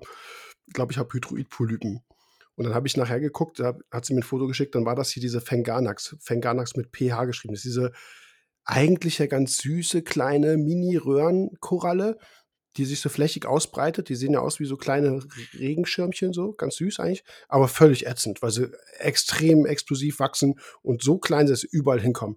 Und da hattest du das parallel erzählt und da hatte ich ihr gesagt, keine Ahnung, ob es funktioniert, aber probier das mal mit diesem Altasia-Ex von, von, äh, von Erziehern. Sie hat das auch genauso angewendet wie du mit den Kugelalgen. Und auch das soll, hat wohl funktioniert. Die waren relativ, ich glaube, sie hat noch einmal nachbehandelt, nach einem Tag, zwei Tagen. Dann war diese, das war halt auch ein kleiner begrenzter Fleck. Es ging sozusagen gerade los. Ich muss sie jetzt noch mal fragen, ob das Zeug wiedergekommen ist, was es eben gerne tut, weil das einfach so, wie gesagt, wahnsinnig invasiv und ätzend ist. Aber auch da kann man das vielleicht ein bisschen zweckentfremden und eben möglicherweise mit anderen Algen auch. Das wäre halt eine Möglichkeit, das eben mit Bryopsis zu probieren, mit Cladophora ja, zu probieren. Ja, das wäre cool, ja. Äh, vielleicht Dictiota, da kommen wir gleich auch noch kurz drauf zu sprechen. Also wäre auf jeden Fall vielleicht eine Möglichkeit, dadurch, dass das so ein bisschen adhesiv ja ist, das hattest du ja beschrieben, bei Strömung natürlich komplett aus, dann wäre ja natürlich auch die Frage, also ein ganzes Becken damit behandeln, ja. dann hast du ein pH-Wert von irgendwas. Das auf jeden Fall nicht. Also es muss kleinflächig behandelt werden, beziehungsweise es muss dann behandelt werden, wenn du wirklich diese kleinen sichtbaren Bereiche hast, die du eben lokal noch behandeln kannst. Wenn du das Becken voll hast mit Bryopsis, dann, wie gesagt, hatten wir darüber gesprochen mit der Fluconazol-Geschichte. Aber so kleinere Bereiche fand ich deine Beobachtung echt cool und die hilft bestimmt vielen anderen von euch da draußen. Bei solchen Sachen probiert das gerne mal aus. Wie gesagt, immer so ein bisschen ohne Gewehr, ne? Sachen ja, zweckentfremden, genau. aber. Wir haben jetzt keine ja. 100 Leute, die das bestätigen, aber ich sag mal so, die ersten 5, 6, 7 hatten alle guten Erfolg. Mhm ich fand bei, bei Kugelalgen immer diese generelle Empfehlung, die auch in Lehrbüchern stand oder steht, schwierig, dass Leute sagen, bloß nicht rangehen, das ist auch nur eine Zelle, wenn ihr die aufpiekst, gehen alle Sporen raus und ihr habt es im ganzen Becken verteilt. Die Folge davon war, dass viele Leute gar nichts gemacht haben und das sich so oder so extrem wild ausbreitet. Und äh, man kriegst ein Foto und so, wieso hast du nichts gemacht? So, ja, aber in dem Buch steht ja, ich soll nicht. So, ja, okay. Ähm, ne? Pick your poison. Also, ne, ich meine, das ist irgendwo so eine, natürlich so eine Sache. Dieses das finde ich geht auch ganz gut, wenn man es frühzeitig macht, gerade bei den groben oder großen Kugelalgen. Es gibt ja manche, die gibt es auch verschiedene Arten, die ja wirklich zwei, drei Zentimeter dick werden. Manche sind halt nur Stecknagelkopf groß, aber dass man die mit so einer feinen Pinzette ähm, absammelt. Ne? Ich mache das, genau, dass man da früh und also absammelt, so aushebelt. Ja. Ne? Und idealerweise auch, oder besser gesagt nicht nur idealerweise, bewusst auch mit Strömung aus, dass die nicht sonst wohin fliegt Ja. und die die dann wirklich auch gleichzeitig rausnehmen könnt. Das ist halt ein bisschen friemlich bei so einem kleinen Gebilde, so einem kleinen runden Stecknadelkopf großen Ding, was dann im Wasser, ne, das muss man dann erstmal erwischen. Aber gut, das, wie gesagt, ihr müsst auf jeden Fall was machen. Also nicht einer Empfehlung folgen, bei Kugelalgen gar nichts zu tun, weil wenn ihr gar nichts tut, werdet ihr das Becken so oder so mit Kugelalgen folgen haben. Ihr müsst was tun, absammeln, wie wir es gesagt haben, oder mal dieses, die Behandlung von, von Dominik probieren. Dann kann man da frühzeitig auf jeden Fall was machen. Frühzeitig ist bei Algen immer ganz Immer. gut. Ja, Tatsächlich, ich auch sagen. Nicht ne? warten, machen. Das Mhm. ist schon ganz wichtig. Ja. Ich hatte eben, wir haben, oder ich, hatte Chitomorpha vergessen. Chitomorpha kennen wir ja eigentlich alle als diese eierlegende Moll, äh, Wollmilchsau äh, für Refugien, weil sie sich eben nicht festsetzt. Das sind ja diese, diese äh, ja, Drahtalgen halt, ne? Die, die immer größer, größer, größer werden. Dann zerrupft man die in zwei, drei neue Teile, entfernt den anderen Rest und äh, fängt wieder sozusagen im Refugium als Kompensationsbiotop, um Nährstoffe abzubinden, wenn man sie zu viel hat, wieder von vorne an. Es gibt aber auch Chetomorpha-Arten, die man gerade bei Lebendgestein auch mit sich äh, mit, mit einschleppt, die auch eher so bürstenmäßig ganz fein wachsen. Ich weiß nicht, ob du die äh, kennst.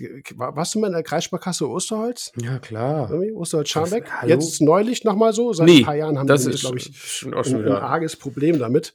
Echt? Ähm, oh, da muss ich ja mal halt auch, es, es wächst halt extrem mattenbildend auch, aber wirklich wie so auf dem Golfplatz würdest du sagen, auf dem Grün kannst du drauf patten. Also es irgendwie sieht ganz witzig aus, aber es ist super elend und es ist halt auch wirklich fest und auch Doktoren gehen, gehen schwer dran, äh, weil es einfach so mechanisch offensichtlich so, so massiv ist. Das beißt du eben halt auch nicht mal, nicht mal eben als Doktorfisch oder als Kaninchenfisch ab. Äh, das kann man sich auch einschleppen. Echt elendes Zeug. Ähm, Kenne ich einige Becken, die deswegen auch irgendwann abgebaut wurden, weil so viel, die kannst du nicht entfernen. Also du kannst die mechanisch entfernen, es bleibt aber immer was drüber. Die reißen die ab, gleich fliegt das ganze Becken voll mit irgendwelchen Abrissteilchen, die setzen sich irgendwo wieder hin, setzen sich tatsächlich fest im Vergleich zu der Cheto- Chetomorpha der Linum, die wir als, als Refugiumalge so schätzen, setzen die sich schnell fest und äh, wuchern da weiter. Ganz ätzendes Zeug. Also es gibt manche wirklich fiese Sachen, ne? So, da stehst du manchmal wirklich mit dem Becken Neustart da und äh, kommst vorher nicht weiter. Ist, muss man zugeben, ist manchmal so. Ja, möchte äh, kurz, wir haben ja gerade so ein bisschen gespoilert und ihr habt das vielleicht gemerkt, wo Jörg sagte, warst du mal in der Sparkasse in Osterholz? Also da steht halt eine, ich glaube, 32.000 Liter Säule. Das Becken ist schon Mhm. nicht klein und ist schon, also dafür, dass es in der Sparkasse steht, wisst ihr alle, wo euer Geld hingeht. Äh, nee, aber ist cool, cool, cool anzugucken und wenn man hier aus der Umgebung kommt äh, und Meerwasser macht, dann hat man sich das mal angeguckt. So. Würde ich jetzt mal so behaupten. Also die Blüte, also das steht jetzt da seit, weiß ich nicht, Äh, 15 ewig, Jahren, ich glaube, ja, für- steht äh, schon ewig, länger, da. 20 ja, bestimmt schon. Bestimmt, ja. Und ähm, also eine Neudekoration war tatsächlich nicht bisher. Also die Steine, die da drin sind, sind auch so alt. Wie das Becken. Die Blütezeit war früher, muss man zugeben. Ne? Aber Ja, ja, ist ja. halt ein imposantes Gebilde. Ne? So Ja, halt. ein großes Aquarium, wie gesagt, 32.000 Ja, genau. Viele, viele äh, Blasen, Blasenanemonen und so drin oben und ein paar Korallen halt und, und viele Fische. Steht auch schon eine Weile. Kann man, kann man sich, wenn man mal da ist, kann man. Ich habe gerade mal geguckt. Einrichtung Oktober 97, tatsächlich. Ja, krass, ne? Heftig. Heftig, heftig. Dann geht die Zeit hin. Mhm. Ja. So, Ja. so viel am Rande. Also, genau. Ja, Dictyota. Dictyota ist eine Braunalge. Hm, Wie gesagt, googeln, Copy-Paste, den Namen rauskopieren, den ich nachher in die, in die Podcast-Beschreibung reinschreibe. Und dann seht ihr, was wir meinen. Eigentlich auch ganz hübsch, wenn die Ja. klein sind. Ist ja so wie Hundewelpen. Klein, klein ist niedlich, aber wenn es groß wird und flächig wird, wird es ätzend. Und Dictyota ist eine Braunalge, die so, ich sag da ganz gerne mal so Baumpilz, Lebermoos. So ähnlich wächst das. Also Lebermoos kennen vielleicht auch einige, die einen Gartenteich haben oder die, weiß nicht, die sich mit Moosen halt auskennen, ist auch egal. Ähm, vielleicht auch so ein bisschen, ja, so Baumpilzmäßig, ist auch egal. Fluoresziert tatsächlich auch ganz cool. Auch die hat offensichtig Fraß, Schutzstoffe drin. Viele Doktorfische gehen da nicht ran. Kaninchenfische gehen die großen Arten gerne ran, ja, wie zum Beispiel, hatte ich gesagt, Puellus zum Beispiel, aber das ist halt nichts, was man sich eigentlich ins Aquarium setzt. Auch da könnte man gucken, ob man das äh, vorsichtig mechanisch entfernt und dann auch abklebt oder, äh, oder eben zum Beispiel die Behandlung von dir, Dominik, mal probiert. Aber auch wegen Dictyota sind viele Becken abgebaut worden, die ich kenne. Das ist, manchmal kriegst du es einfach nicht, nicht gut in den Griff, muss man einfach so sagen. Hast du da eine Häufigkeit? Also begegnet dir die noch oft? Ich, jetzt, wo du es sagst, habe ich auch eine kleine Geschichte zu, wobei die ist absolut, absolut subjektiv und statistisch alles andere als, äh, als abgesichert. Ich, ich, war schon öfter mal woanders tauchen, also Australien beispielsweise, Karibik auch. Äh, ansonsten war ich sehr viel im Roten Meer tauchen ich habe sonst nie drauf geachtet. Also jetzt zum Beispiel Australien oder woanders. Im Roten Meer, egal, also überall da, wo Schiffswracks sind, und Wracktauchen kann man im Roten Meer ganz gut, siehst du Dictyota. Entweder auf dem Schiff oder ringsrum im Riff verteilt. Irgendwann ist mir das mal aufgefallen, dann habe ich darauf geachtet. Du schwimmst äh, ganz verschiedene Ecken, zum Beispiel rund um Hurghada, überall kannst du hin siehst du keine Dictyota. Wenn du aber so ein Schiffswrack anfährst, ist alles voll mit Dictyota. Mhm. Dass ich, meine Schlussfolgerung war dann, okay, offensichtlich mag die vielleicht einen höheren Spurenmetallgehalt. Wie gesagt, Statistik ist das, äh, also, ne, das ist, wie gesagt, nur eine rein subjektive Beobachtung, die ich dann auch nicht weiter tatsächlich mehr verfolgt habe weil eben halt zum Beispiel Labormöglichkeiten vor Ort einfach nicht da sind für mich als mittlerweile nur noch Aquarianer und kein Wissenschaftler mehr. Aber das könnte halt sein. Ich meine, eine unmittelbare Umgebung von so einem riesen Schiffswrack, wo, wo, wo, äh, wo Eisen im Wasser ist ohne Ende, könnte das möglicherweise im Aquarium vielleicht ein Punkt sein. Mir ist es aber nie aufgefallen, wenn Dictyota-Becken, wenn ich Dictyota-Becken hatte, dass in der ICP irgendwas groß auffällig hm. Das ist eben so das, wo ich sage, ja, da fällt es halt äh, schwierig, das zu Hause äh, zu kontrollieren, aber vielleicht trotzdem mal darauf achten, äh, vielleicht wirklich mal per ICP zu gucken, wobei Eisen, Mangan, habe ich ja schon mal erklärt, meistens so schnell mit Phosphat ausfällt, dass es in der ECP so oder so nicht nachweisbar wird, egal wie viel man reinkippt. Aber vielleicht ist die Spurenmetalldosierung zu hoch. Vielleicht habt ihr mit Spurmetallen irgendwie gar nicht bewusst irgendeine eine bestimmte Dosis, sondern gibt irgendwas rein oder wie auch immer. Also vielleicht kann man da in dem Zusammenhang bei Dictyota mal ein bisschen spielen. Und ähm, wie gesagt, das hatten wir beim Sascha ja auch in der, in der Frage. In dem Moment, wo ihr Spurmetalle entzieht, entzieht er sie möglicherweise auch den Korallen. Aber man könnte mal probieren, äh, Spurmetalldosis runtersetzen, vielleicht auch mal aussetzen, wie gesagt, in der ECP kontrollieren, wo sind meine Spurmetalle alle, fällt da irgendwo was auf, habe ich vielleicht viel, viel Nickel, irgendwas drin, gebe ich bewusst Spurenmetalle, Eisen, Mangan in einer höheren Dosierung zu, kann ich das vielleicht ein bisschen runterfahren, immer in Kontrolle natürlich im Becken, wie wirkt das auf die Korallen, ne, ziehe ich denen halt auch was weg. Aber das wäre eine Sache, die mir mal aufgefallen ist bei Dictyota. Ansonsten halt auch, ja, wie gesagt, klein, ganz niedlich, äh, bleibt aber nicht klein. Schwierig. Sollte man auch mal vielleicht bei Lebendgestein drauf gucken, dass man sich nicht unbedingt mit einschleppt. Ja, jetzt haben wir, was haben wir noch stehen? Rotalgen haben wir noch, ich meine, das kriegt man mit diesen Lebendgesteinsbrocken oder, oder Platten, die ich angesprochen habe, aus den Algenzogen immens rein. Äh, da gibt es einige Gattungen, äh, Gracilaria zum Beispiel, noch ein paar andere, die sehr fein, fecht, äh, feinfiedrig sind oder so, ja, so fast schon wattig sind. Ähm, oh, wir haben eins nicht stehen, Falkenbergia, Frangelia, das haben wir nicht hier stehen. Müssen wir gleich noch ergänzen, wo wir bei Rotalgen sind. Aber das, das, wie gesagt, ich, ich halte so Sachen lieber im Refugium. Ich würde sie mir ungern ins Becken reinpacken, weil oft wachsen sie da auch. Ja, da gehen viele Fische dran, manche vielleicht auch nicht, aber deswegen einen Doktorfisch zu kaufen, ist, wie gesagt, ja, das ist nicht so cool halt. Ne? Das ist irgendwie, steht mir wieder halt diese Funktionalität für so einen Fisch äh, mehr im Vordergrund, als dass man sagt, ich möchte ihn wirklich pflegen und biete entsprechend auch ein großes Aquarium mit allen möglichen artgerechten Pflegeumgebungen. Aber wie gesagt, lieber gucken, dass man sich nicht, nicht ins Becken einschleppt, äh, bevor man nachher davor steht und sagt, wie kriege ich es jetzt wieder raus? Ähm, nee, Frangelia und äh, Falkenberge ist mehr oder weniger das Gleiche tatsächlich. Das sind eigentlich verschiedene Generationsstadien, soweit ich weiß. Äh, weißt du, was ich meine, wenn ich das jetzt so sage? Ich habe es gerade gegoogelt. Tatsächlich, nee. Mhm. Also so diese rote Büschelige. Mhm, genau. Ja. vermutlich wird es auch den einen oder anderen geben, der da rote Büschelalge zu, zu sagt, ja. Wahnsinnig äh, wachstumsstark, hängt also sehr viel, sehr oft aufgetreten in extrem nährstoffarmen Becken. Also wirklich auch schon Nährstoffmangelbecken, wo die Korallen auch leiden. Also offensichtlich rekrutieren die auch Nährstoffe aus dem Substrat sehr effizient, wenn keine Nährstoffe im Wasser sind. Beleuchtung, starke Beleuchtung ist halt immer ein äh, Problem. Äh, Rot-Grün-Gehalt in der Beleuchtung, auch der auch möglicherweise blau-violett. Also das Spektrum da ein bisschen, äh, bisschen im Auge behalten. Ja, also und das sind, wie gesagt, General, der, der Hans-Werner Balling hat da mal einen Artikel drüber geschrieben. Der hat sich damit mal ein bisschen genauer beschäftigt. Ich weiß allerdings nicht, hat er den veröffentlicht oder war das Sindelfing Vortrag? Ich glaube, er hat den veröffentlicht.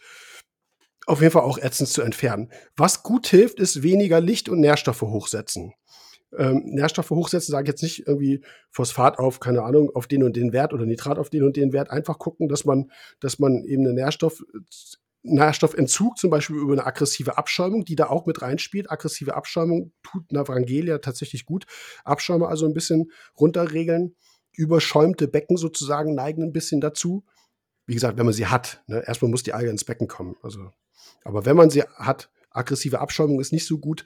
Gucken, dass man, äh, dass man äh, Nährstoffe vielleicht aktiv zuführt, Licht ein bisschen runtersetzen und dann mechanisch auch entfernen, kriegt man Vangelia auch ganz gut in den Griff. Aber äh, das ist auch ein fieses Zeug, wenn man eben nicht an diesen wichtigen Stellschrauben dreht und weiter schön ordentlich äh, abschäumt, Nitratphosphat äh, runterzieht, bis es nicht nachweisbar ist. Das ist halt eher eine Umgebung, die Vangelia beziehungsweise oder respektive Falkenberg ja ganz gerne mag. Ja. Das hast du hingeschrieben in den Notizen Fressfeinde. Ja, weil das, nein, grundsätzlich. Weil wir, wir haben das ja quasi hinter jede hier hintergeschrieben, aber also wir haben ja zwischendurch schon angesprochen, grundsätzlich. Ähm, also ich weiß, nee, wollen wir die noch eben kurz zu Ende machen? Ja, also Rotalgen, ja. sage ich jetzt mal, hätte ich jetzt, hätte ich jetzt damit abgeschlossen, genau, die Personellia. Also auf Kalkrotalgen haben wir einen eigenen Podcast drüber. Also auch genau. resultieren aus der Podcast-Frage, haben wir ganz viel zu erzählen, würde ich jetzt darauf verweisen. Ne? Ja, genau, wäre so, wäre so die Idee. Ja. Da kamen wir auf diese ähm, mittlerweile, sage ich mal, berühmte Personelia zu sprechen. Ich finde das so witzig. Ich habe immer in, in, den Kommentaren geschrieben, so, nee, Jungs, Mädels, ist keine Kalkrot-AG, ist Personelia. Mittlerweile haben das so viele Leute gelesen oder vielleicht auch im Podcast gehört. Ich sehe mittlerweile an ganz vielen Ecken und Enden, dass Leute sagen, nee, nee, ist keine Kalkrot-AG, das ist Personelia.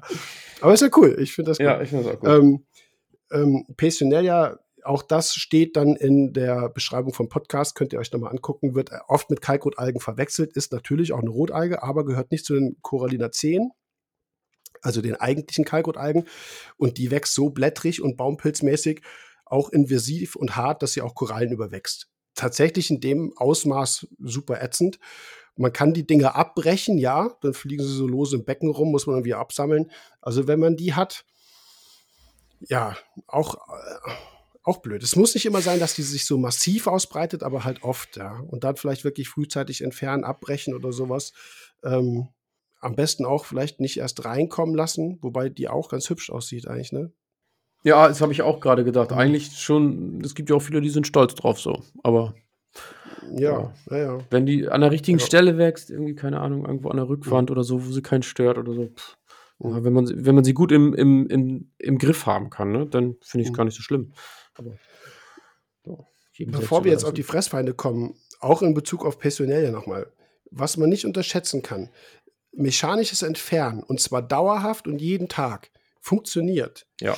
Ist, Miriam hatte ja angesprochen, mit den, dass er so viele Asterina-Seesterne hat. Da guckst du ja erstmal, da siehst du ja den Wald vor lauter Bäumen nicht. Ich weiß gar nicht, wo du anfangen sollst. Aber du nimmst heute 10 raus, morgen 10 raus. Ja, vielleicht ist mal Wochenende, hast du mehr Zeit, nimmst du mal 20 raus. Wenn du das machst, einen Monat, zwei, vielleicht sind es drei Monate, dann hast du irgendwann suchst du die Seesterne. Irgendwann stehst du da so, oh, ich sehe heute keinen. Also es funktioniert, das ist nur ein Beispiel. Ne? Man kann das auch auf Algen betragen. Wenn ich jeden Tag an diese personelle, okay, rangehe, blöd ist natürlich, man fummelt natürlich jeden Tag im Becken rum, auch nicht so cool, aber es zeigt schon Wirkung, wenn man mechanisch entfernt. Auch wenn man am Anfang denkt so, boah, das kriegst du nie in den Griff. Man muss es nur durchhalten. Ja, also ich, Hast du ähnliche Erfahrungen? Würdest du mir zupflichten? Auf, auf jeden Fall. Ja? Also, wenn ich diese Bilder da reinstelle, dann seht ihr, dass ich auch schon mal ganz andere Plagen hatte. Äh, dann werdet ihr wahrscheinlich sagen, was, was, was, hat er mit seinen Caulerpas? Da, da, da sind ganz andere Sachen eine Katastrophe. Mhm. Kann ich auch sagen, das sind Xenien gewesen so. Damals ähm, war ich halt viel unterwegs. Ah ja, stimmt, und, hast du mal äh, erzählt. Genau, habe ich mal erzählt. Mhm. Und da habe ich mit einer Arterienklemme Klemme mit meiner Frau die alle rausgeholt. Und ähm, wir haben links angefangen und nach fünf Tagen hatten wir da irgendwie 15 Liter Xenien draußen und konnten, äh, also waren, waren rechts angekommen und konnten links wieder anfangen. Aber auch das, mhm. äh, genau, ohne Fleiß kein Preis. Würde ich jedem raten, auch bei Kugelalgen, was ich ja vorhin gesagt habe. Das waren auch, da sind bei mir hier Wochen vergangen, ne? Also ich hatte da so kleine Teilbereiche, wo was drin war. Ja, dann halt ran, ne? So, Strömung aus, mhm. abholen. Und äh, die, die mein Becken kennen, ich komme von der gegenüberliegenden Seite gar nicht ran. Also das ist quasi in der Wand. Das ist umso beschissener, aber es nützt nichts. Ja. Also man muss da dranbleiben. Dann muss man eben, ja, steht meine Frau auf der anderen Seite und sagt, ja, ein Stück weiter rechts, ein Stück weiter links und ich, ne, spiegelverkehrt, da checkst du eh mhm. nix. So, dann wüstelst du da so lange mit deinem Zahnarzt Besteck irgendwie im Riff rum, bis die Kugelalge sich löst. Machen, machen, machen, machen. Mhm. Und dann kann man das schaffen. Also ohne Fleiß kein Preis. Da wäre ich definitiv dabei. Ja. Spiel ist ja aber bei vielen Plagegeistern das ähm, Problem. Also ob es jetzt Algen sind oder ob es Xenien sind oder ob es kleine Seesterne sind oder äh, was auch immer. Ja, hm. definitiv. Ihr habt das auch in der Beratung schon öfter dann auch gehabt, ne, dass ich dann eine Mail bekomme, so, hey, sind alle wieder nachgewachsen. Und dann frage ich dann, wie oft hast du ja, einmal? Ja. Wie, was, ja, was? Letzte Woche? Nö, nicht. Nö, nö. Ja, klar wachsen die in einer Woche wieder nach. Du musst halt wirklich da jeden Tag ran. Genau. So ätzend das ist. Das ist auch vielleicht mit der Behandlung von Alptasia wenn ihr merkt, ey, sterben ab, dann behaltet das im Blick. Sobald ihr irgendwas Glitzerndes seht, lieber einmal rüber. Mhm. Natürlich jetzt nicht ohne Ende drauf, sondern einmal ein bisschen was drauf. Ähm, so ein bisschen im Blick behalten und der, vielleicht einfach der Alge einen Schritt voraus sein. Ja. Ja, Fressfeinde, dann schließen wir damit ab, dann fliegen wir da einmal drüber. Genau, ja, rein. das wäre der Ansatz, einmal eben drüber fliegen. Wir wären, also es wäre nicht richtig, würden wir sie nicht erwähnen, aber äh, was Algen angeht und äh, ich würde das jetzt auch einfach so pauschal halten, ne? was, was du am Anfang gesagt hast, da irgendwie 20 Einsiedler reinzuschmeißen, äh, Cleaning Crew sind wir schon mal drauf eingegangen oder bist du schon mal drauf eingegangen, auch im Video Genau, alles irgendwie im Rahmen zu halten, Fressfeinde nur dann einzusetzen, wenn ihr euch bewusst darüber seid, dass ihr die Tiere eben auch fliegen wollt und nicht nur halten. Also, dass man sagt, irgendwie hier temporär ein Tier reinzusetzen, wäre halt eben Quatsch. Aber man kann natürlich einiges dazu sagen. Seehase habe ich erwähnt, ähm, Schnecken in jeglicher Form gibt es. Ähm, klar, Doktorfische haben wir auch zwischenzeitlich drüber gesprochen. Was ich zum Beispiel äh, auch super spannend und be zu beobachten finde, ist äh, meiner Meinung nach der, ähm, der Seeigel finde ich, ist für mich so die, die Algenfräse schlechthin. Also wenn man irgendwie ein Algenproblem hat und die Möglichkeit hat, einen Seeigel zu halten, finde ich da, also tatsächlich beckentechnisch gerade im SPS-Bereich schwierig, so Seeigel zu pflegen, weil sie gerne einfach alles mitnehmen, was so durch die Gegend fliegt und oft eher so nachher gehasst werden, als dass sie geliebt werden. Aber wenn es passt, finde ich das einen total coolen, also finde ich, da gibt es schöne, ja, gibt's halt, äh, es gibt schöne Segel und super zu beobachten, aber auch da muss man ja eben gucken, dass immer was da ist. Ähm, Seeohr. Da, sorry, da muss ich, da, da muss ich reinspringen, weil da müssen wir, da besprechen wir jetzt einzelne Arten. Muss ich machen. Das ist wichtig. Ja, hau raus. Es gibt, also, es gibt, ich sag mal, Diadem, riesengroß. Äh, es gibt ein, ich sag jetzt mal, es gibt ein SUV, ja, dann gibt es ja. noch so ein, noch, noch was, ein bisschen fetteren Hammer und dann irgendwann kommt der Panzer. Ja. Also, weißt du, was ich meine? Ja, ja, so, ja. so ein Diademsiegel, so ein Diadema, so ein Antedarium oder sowas, sind Fressmaschinen, die fressen Stein. Also die machen alles weg. Ja. Die sind ja, dann hast du keine Algen mehr, dann hast du aber auch ein, kein Biofilm mehr, kein nichts mehr. Das ist immer das Problem bei, bei vielen Seeigelarten, dass sie wahnsinnig invasiv sind, auch zum Beispiel Kalkrotalgen wegfressen. Und dann hast du, ja, dann stimmt, genau. so eine Spur der Verwüstung. Und dieses komplett abgeraspelte Gestein ist wieder perfekter Siedlungsgrund, dass sich die nächste Algenspur sagt, oh, da kommt hier freie Picknickstelle, ich setze mich gleich wieder drauf wäre da eine Kalkrotalge, wäre da noch ein Biofilm über, würdest du sagen, so, bah, da hocken ja schon welche. Ne? Also die Ansiedlung wird damit erschwert. Und je, je, je gravierend, also wie gesagt, wenn der Panzer da durchfährt, und das wäre bei so einem Diademseeigel der Punkt, ja. dann frisst ihr das zwar weg, aber, aber es schädigt das Riff. Und ihr schädigt damit auch tatsächlich eure, ich sage jetzt mal im Allgemeinen, Aquarium-Biologie äh, insofern, dass ihr, dass ihr ja, fast totes Substrat schafft. Nicht ganz so schlimm, aber in die ähnliche Richtung geht hier ähm, Ähm, nee, Nee. Pfaffenhut eben nicht. Das Nee, Miss- Pfaffenhut, äh, bist du schon bei den kleineren. Du meinst den. Ich meine den anderen. Warum komme ich denn jetzt nicht auf den Namen? Verflixt. Ah. Äh, Trieb Neuestes, Gratilla. Jetzt haben wir es. Die sind, die kriegst du auch als kleine Mini-Kügelchen mit zwei, drei Zentimeter, ganz putzig und haben verschiedene schöne Farben, werden aber locker mal äh, Faust, Handteller groß. Also die haben so nachher 13, 14, 15 Zentimeter, wenn sie ausgewachsen sind. Und das sind auch Klopper. Die fressen auch die Kalkrotalgen weg. Nicht ganz so krass wie Diadem, aber auch schon heftig. Schädigen das Riff, auch.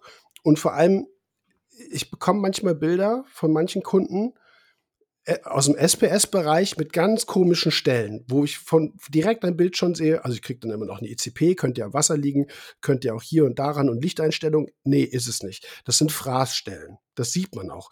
Und dann gucke ich so, dann eine Gesamtansicht und dann sehe ich da hinten so in der Ecke so ein, so ein Trieb Neuestes. Ich kann es nicht beweisen. Und die meisten Leute, denen ich das dann sage, sagen so, nee, der macht nichts, ich beobachte den und hm, was soll ich dann sagen? Ich glaube aber manchmal, das sind Herbivore. Du hast in so einem SPS-Becken keine Algen, hast dann noch so einen großen Diadem, äh, nicht Diadem, Trieb Neuestes mit 10, 11, 12 Zentimetern. Irgendwann läuft der mal über eine Koralle drüber und irgendwann beißt du da auch vielleicht da rein, weil da sind Zooxanthellen drin. Das wäre herbivore Pflanzennahrung für ihn. Also ich, ich rate in der SPS-Pflege generell eigentlich von Trieb Neuestes ab. Überhaupt in eher. Ich würde dann sagen, da kann man auf den Pfaffenhut, auf den Mispilia globulus, die sind klein und putzig, die fressen auch Algen. Ja, nicht so effektiv wie die anderen beiden, das muss ich jetzt auch dazu sagen, aber die, die lassen das Riff noch leben. Ja, und die machen auch in der SPS-Pflege in der Regel keinen Unsinn, außer ziehen halt irgendwie mal gerade ein paar frisch gepflanzte Ableger mit sich her und ne, das, das passiert eben. Ja, genau, da, genau, darauf wollte ich hinaus, aber ich finde gut, dass du da nochmal eingegriffen hast, weil Seeigel ja eigentlich Ja, weil- ein Riesenbegriff ist. Ne? Also stimmt Genau, ja weil schon. du auch am Anfang sagtest, aus Zufall so sagtest so, dann gibt es den Seeigel. Nee, es gibt nein, eben nicht den nein, Seeigel, nein, genau. gibt- Ich habe da immer nur diesen Pfaffenhut vor Augen, genau, und dann, ja, und für mich ist das auch, ich sag das ja, Ja. auch bewusst, ne? Das ist so, der, der fräst da halt auch schon eine ordentliche Schneise rein. Und klar, der, der nächste Kollege, was du gerade gesagt hast, der knackt halt auch eben die Kalkrotalgen, ne? Und dann hast du da eine weiße Schneise auf dem Gestein, ne? Das ist so. Du hast recht, der, der, der Trieb Neuestes, Gratilla heißt Pfaffenhut. Ja, genau, ich wollte gerade sagen, wir müssen da kurz eingreifen. Der ist, der Pfaffenhut ist der, der Trieb Ja, ich kenne nur die wissenschaftlichen Artnamen, siehst du? So, das ist ja, das ja, Gleiche. genau. Mispilia globulus heißt im Netz Kugelsiegel. Ja, ja okay. Ja, Ja, Pfaffenhut hast du recht, das ist Trip Neuestes. Genau die, die meine ich nicht. Da finde ich manche Händler cool, die sagen so, du hast ein paar Algenprobleme, hier, nimm mit, nach drei Wochen bringst du mir wieder. Ähm, manche machen das mit Seehasen. Seehasen werden allerdings nur ein paar Wochen alt, Ja. glaube ich. Also in Australien lag der Strand immer voll mit toten See Seehasen. Ich glaube, die haben wirklich eine relativ kurze Verweilzeit. Ich glaube, die sind nach zwei Monaten durch. Also, ne, die von ausgewachsen sind dann aus, wahrscheinlich. ne? Ja. Ja, ja, genau. Ich glaube, die, die, die fressen sich groß, vermehren sich einmal und dann sagen sie, ja, ich habe meinen Dienst äh, im Sinne der, der Ökologie getan und ich gehe jetzt wieder. Ja, war so. damals immer riesig. Da Ja. hast du einen Riff gehabt, du bist ja nirgends rangekommen, war der Seeigel weg und dann war AD. Ja. Sieht schon So, dann- aus. Was ja vor ein paar Jahren auch noch mal so ein bisschen aufgekommen ist, ist diese mexikanische Turboschnecke, die ja auch richtig gut frisst. genau. Weiß nicht, ob ging die nicht sogar auch ein bisschen an Bryopsis ran? Hm, weiß ich gar nicht. Ne, ich glaube nicht. Aber auf jeden Fall sehr effektiver. Werden aber auch Klopper, ne? Also richtige große, große Turbos, äh, die man dann im Becken rumspazieren hat. Aber vielleicht bei, bei bestimmten äh, Problemen, zum Beispiel mit der Besia oder von mir das Cladophora, könnte vielleicht funktionieren. Vielleicht die auch mal ausprobieren, aber im Rahmen halt. Wie gesagt, wenn ihr die Tiere einsetzt, ihr werdet die, gerade Turboschnecken werden ewig, ewig alt. Das, äh, Ja. Die müsst ihr auch versorgen und pflegen können. Und äh, wenn es so, ich sage jetzt mal, Austauschprogramme mit einem äh, kulanten, coolen Händler gibt, der sagt so, hier, ich gebe dir mal fünf mit, ist natürlich immer diese, diese Gewährleistungssache. Dann stehst du nachher so, ja, bringst du eine zurück, die anderen vier Jahre sind tot. Ne? Dann gut, musst du sie halt bezahlen, klar. Aber manche Händler machen sich da, ja, ne, lass es mal fünf gerade sein und, ähm, und vermitteln das so, aber nehmen es halt auch wieder zurück. Das finde ich dann immer sehr cool. Ähm, ja. Ja, Ja, habe ich erwähnt, das Seeohr. Seeohr wird ja auch oft nochmal, also Mhm. kommt hier und da auch nochmal zum Einsatz, hatte ich glaube ich gesagt, ne? Ja, und ansonsten, Ja. also, ist, ähm, ähm, wie heißt sie nochmal? Ähm, Abalone. Steht ja auch auf der Speisekarte von manchen Restaurants. Ähm, kann man gut essen, tatsächlich. ähm, Aber ja, auch ein guter Algenfresser. Ja, Seeohren genau. noch, ähm, glaube ich, ne? Oder? Bitte? Seeohren? Ja, ich kenne das als, See- als ich, Seeohr, ich kenne ja. das als, äh, genau, Seeohr Mhm. und dann heißen die äh, Ich kenne sie als Abalone. Ja, Haliotis varia. ja Das stimmt, das ist der wissenschaftliche Art. Abalone ist Ja. dann irgendwie so ein eher umgangssprachlicher. Ja, so, so, genau, so, so, Haliotis, ja, genau. Richtig. Ja, Ja, genau. genau. Ja, recht. tragt uns, also seht uns nach, wenn wir irgendwas vergessen haben, aber ich glaube, was, Mhm. was an, was äh, an Algenfressfeinden da ist, da ist, ist eine Menge, auch an Schnecken, wie gesagt. Fische sind, ne, Doktorfische haben wir ja gesagt und klein, also Einsiedlerkrebse und was es da nicht alles gibt, Ja. was da so ein bisschen dran rumzubbelt, aber ich denke mal so die großen hätten wir damit alle erwischt. Mhm, Ja. Al- Also die, gesagt, die großen muss ja nicht groß sein, ne? Mhm. So ein Mitrax-Krabbe ist ja auch nicht groß, aber die Ja, Klassiker, sagen wir es mal so. Genau, Mitrax hatten wir auch schon, schon erwähnt bei, bei den Kugelalgen. Ähm, da finde ich es ja ganz spannend, dass halt auch viele Berichte äh, dahingehend sind, dass sie sagen, nur die Männchen fressen die, die Weibchen Hm. eben nicht. Kann man relativ leicht allerdings auch unterscheiden, wenn man weiß, woran man gucken muss. Gibt es aber auch Artikel im Internet. Wenn man mal ne, Mitrax Geschlechtsunterschiede googelt, dann kriegt, kriegt man das gezeigt. Muss man so einmal auf den Bauch drehen sozusagen, dann sieht man das. Aber das, ähm, wenn man gravierende Algenprobleme hat, muss man natürlich irgendwo auch immer natürlich so die gesamte Umgebung äh, im Auge behalten und gucken, läuft bei mir wirklich alles richtig. Das, das ist irgendwo ja trotzdem klar. Und da gehen wir wieder auf die Frage vom Sascha aus der letzten Folge zurück.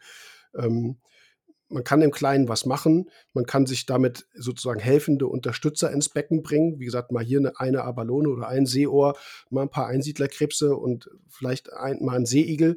Aber ähm, ansonsten gibt es eben halt dann auch, auch, auch Dinge, die wirklich, wo das Becken einfach nicht funktioniert. So, wo die Algenproblematik einfach eine Begleiterscheinung ist. Stichwort hauptsächlich, wie gesagt, der Besia, wie wir es früher hatten. Da stimmt halt in der, in der aquaristischen Umgebung grundsätzlich irgendwas nicht. Das, das auf jeden Fall auch immer im Kopf haben. Das ist eigentlich ein ganz schöner Ansatz. Du sagst, man kann sich Unterstützer reinholen. Also ihr müsst, ihr müsst dafür Sorge tragen, dass der ganze Bums da, dass der ganze Spuk vorbei ist. Mhm. Und wenn ihr euch was reinholt ins Becken, unterstützen die euch, nicht andersrum. Genau.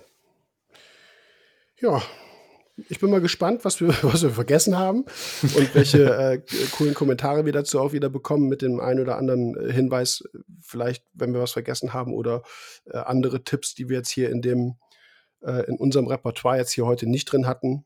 Ähm, dahingehend ist ein Austausch immer sehr cool. Ich hoffe, dass ihr wir machen jetzt Schluss, ne? Dass, dass, dass Wir ihr Spaß mit Schluss, der Folge ja, ja. habt, dass ihr das ein oder andere Nützliche rausziehen könnt. Wie gesagt, vielleicht haben wir eine, eine Möglichkeit auf Facebook ein bisschen zu diskutieren, ein bisschen zu, zu quatschen, wie, wie ihr bestimmte Probleme angegangen seid. Und ja, vielen Dank für deine Erfahrung, Dominik, fürs Gespräch wie immer. Ja, das Sagen wir Tschüss. Dank geht auch in deine Richtung. Wir sagen Tschüss. Da nicht für. Ciao, ciao, macht's gut. Vielen Dank fürs Zuhören. Bis zum nächsten Mal. Ciao.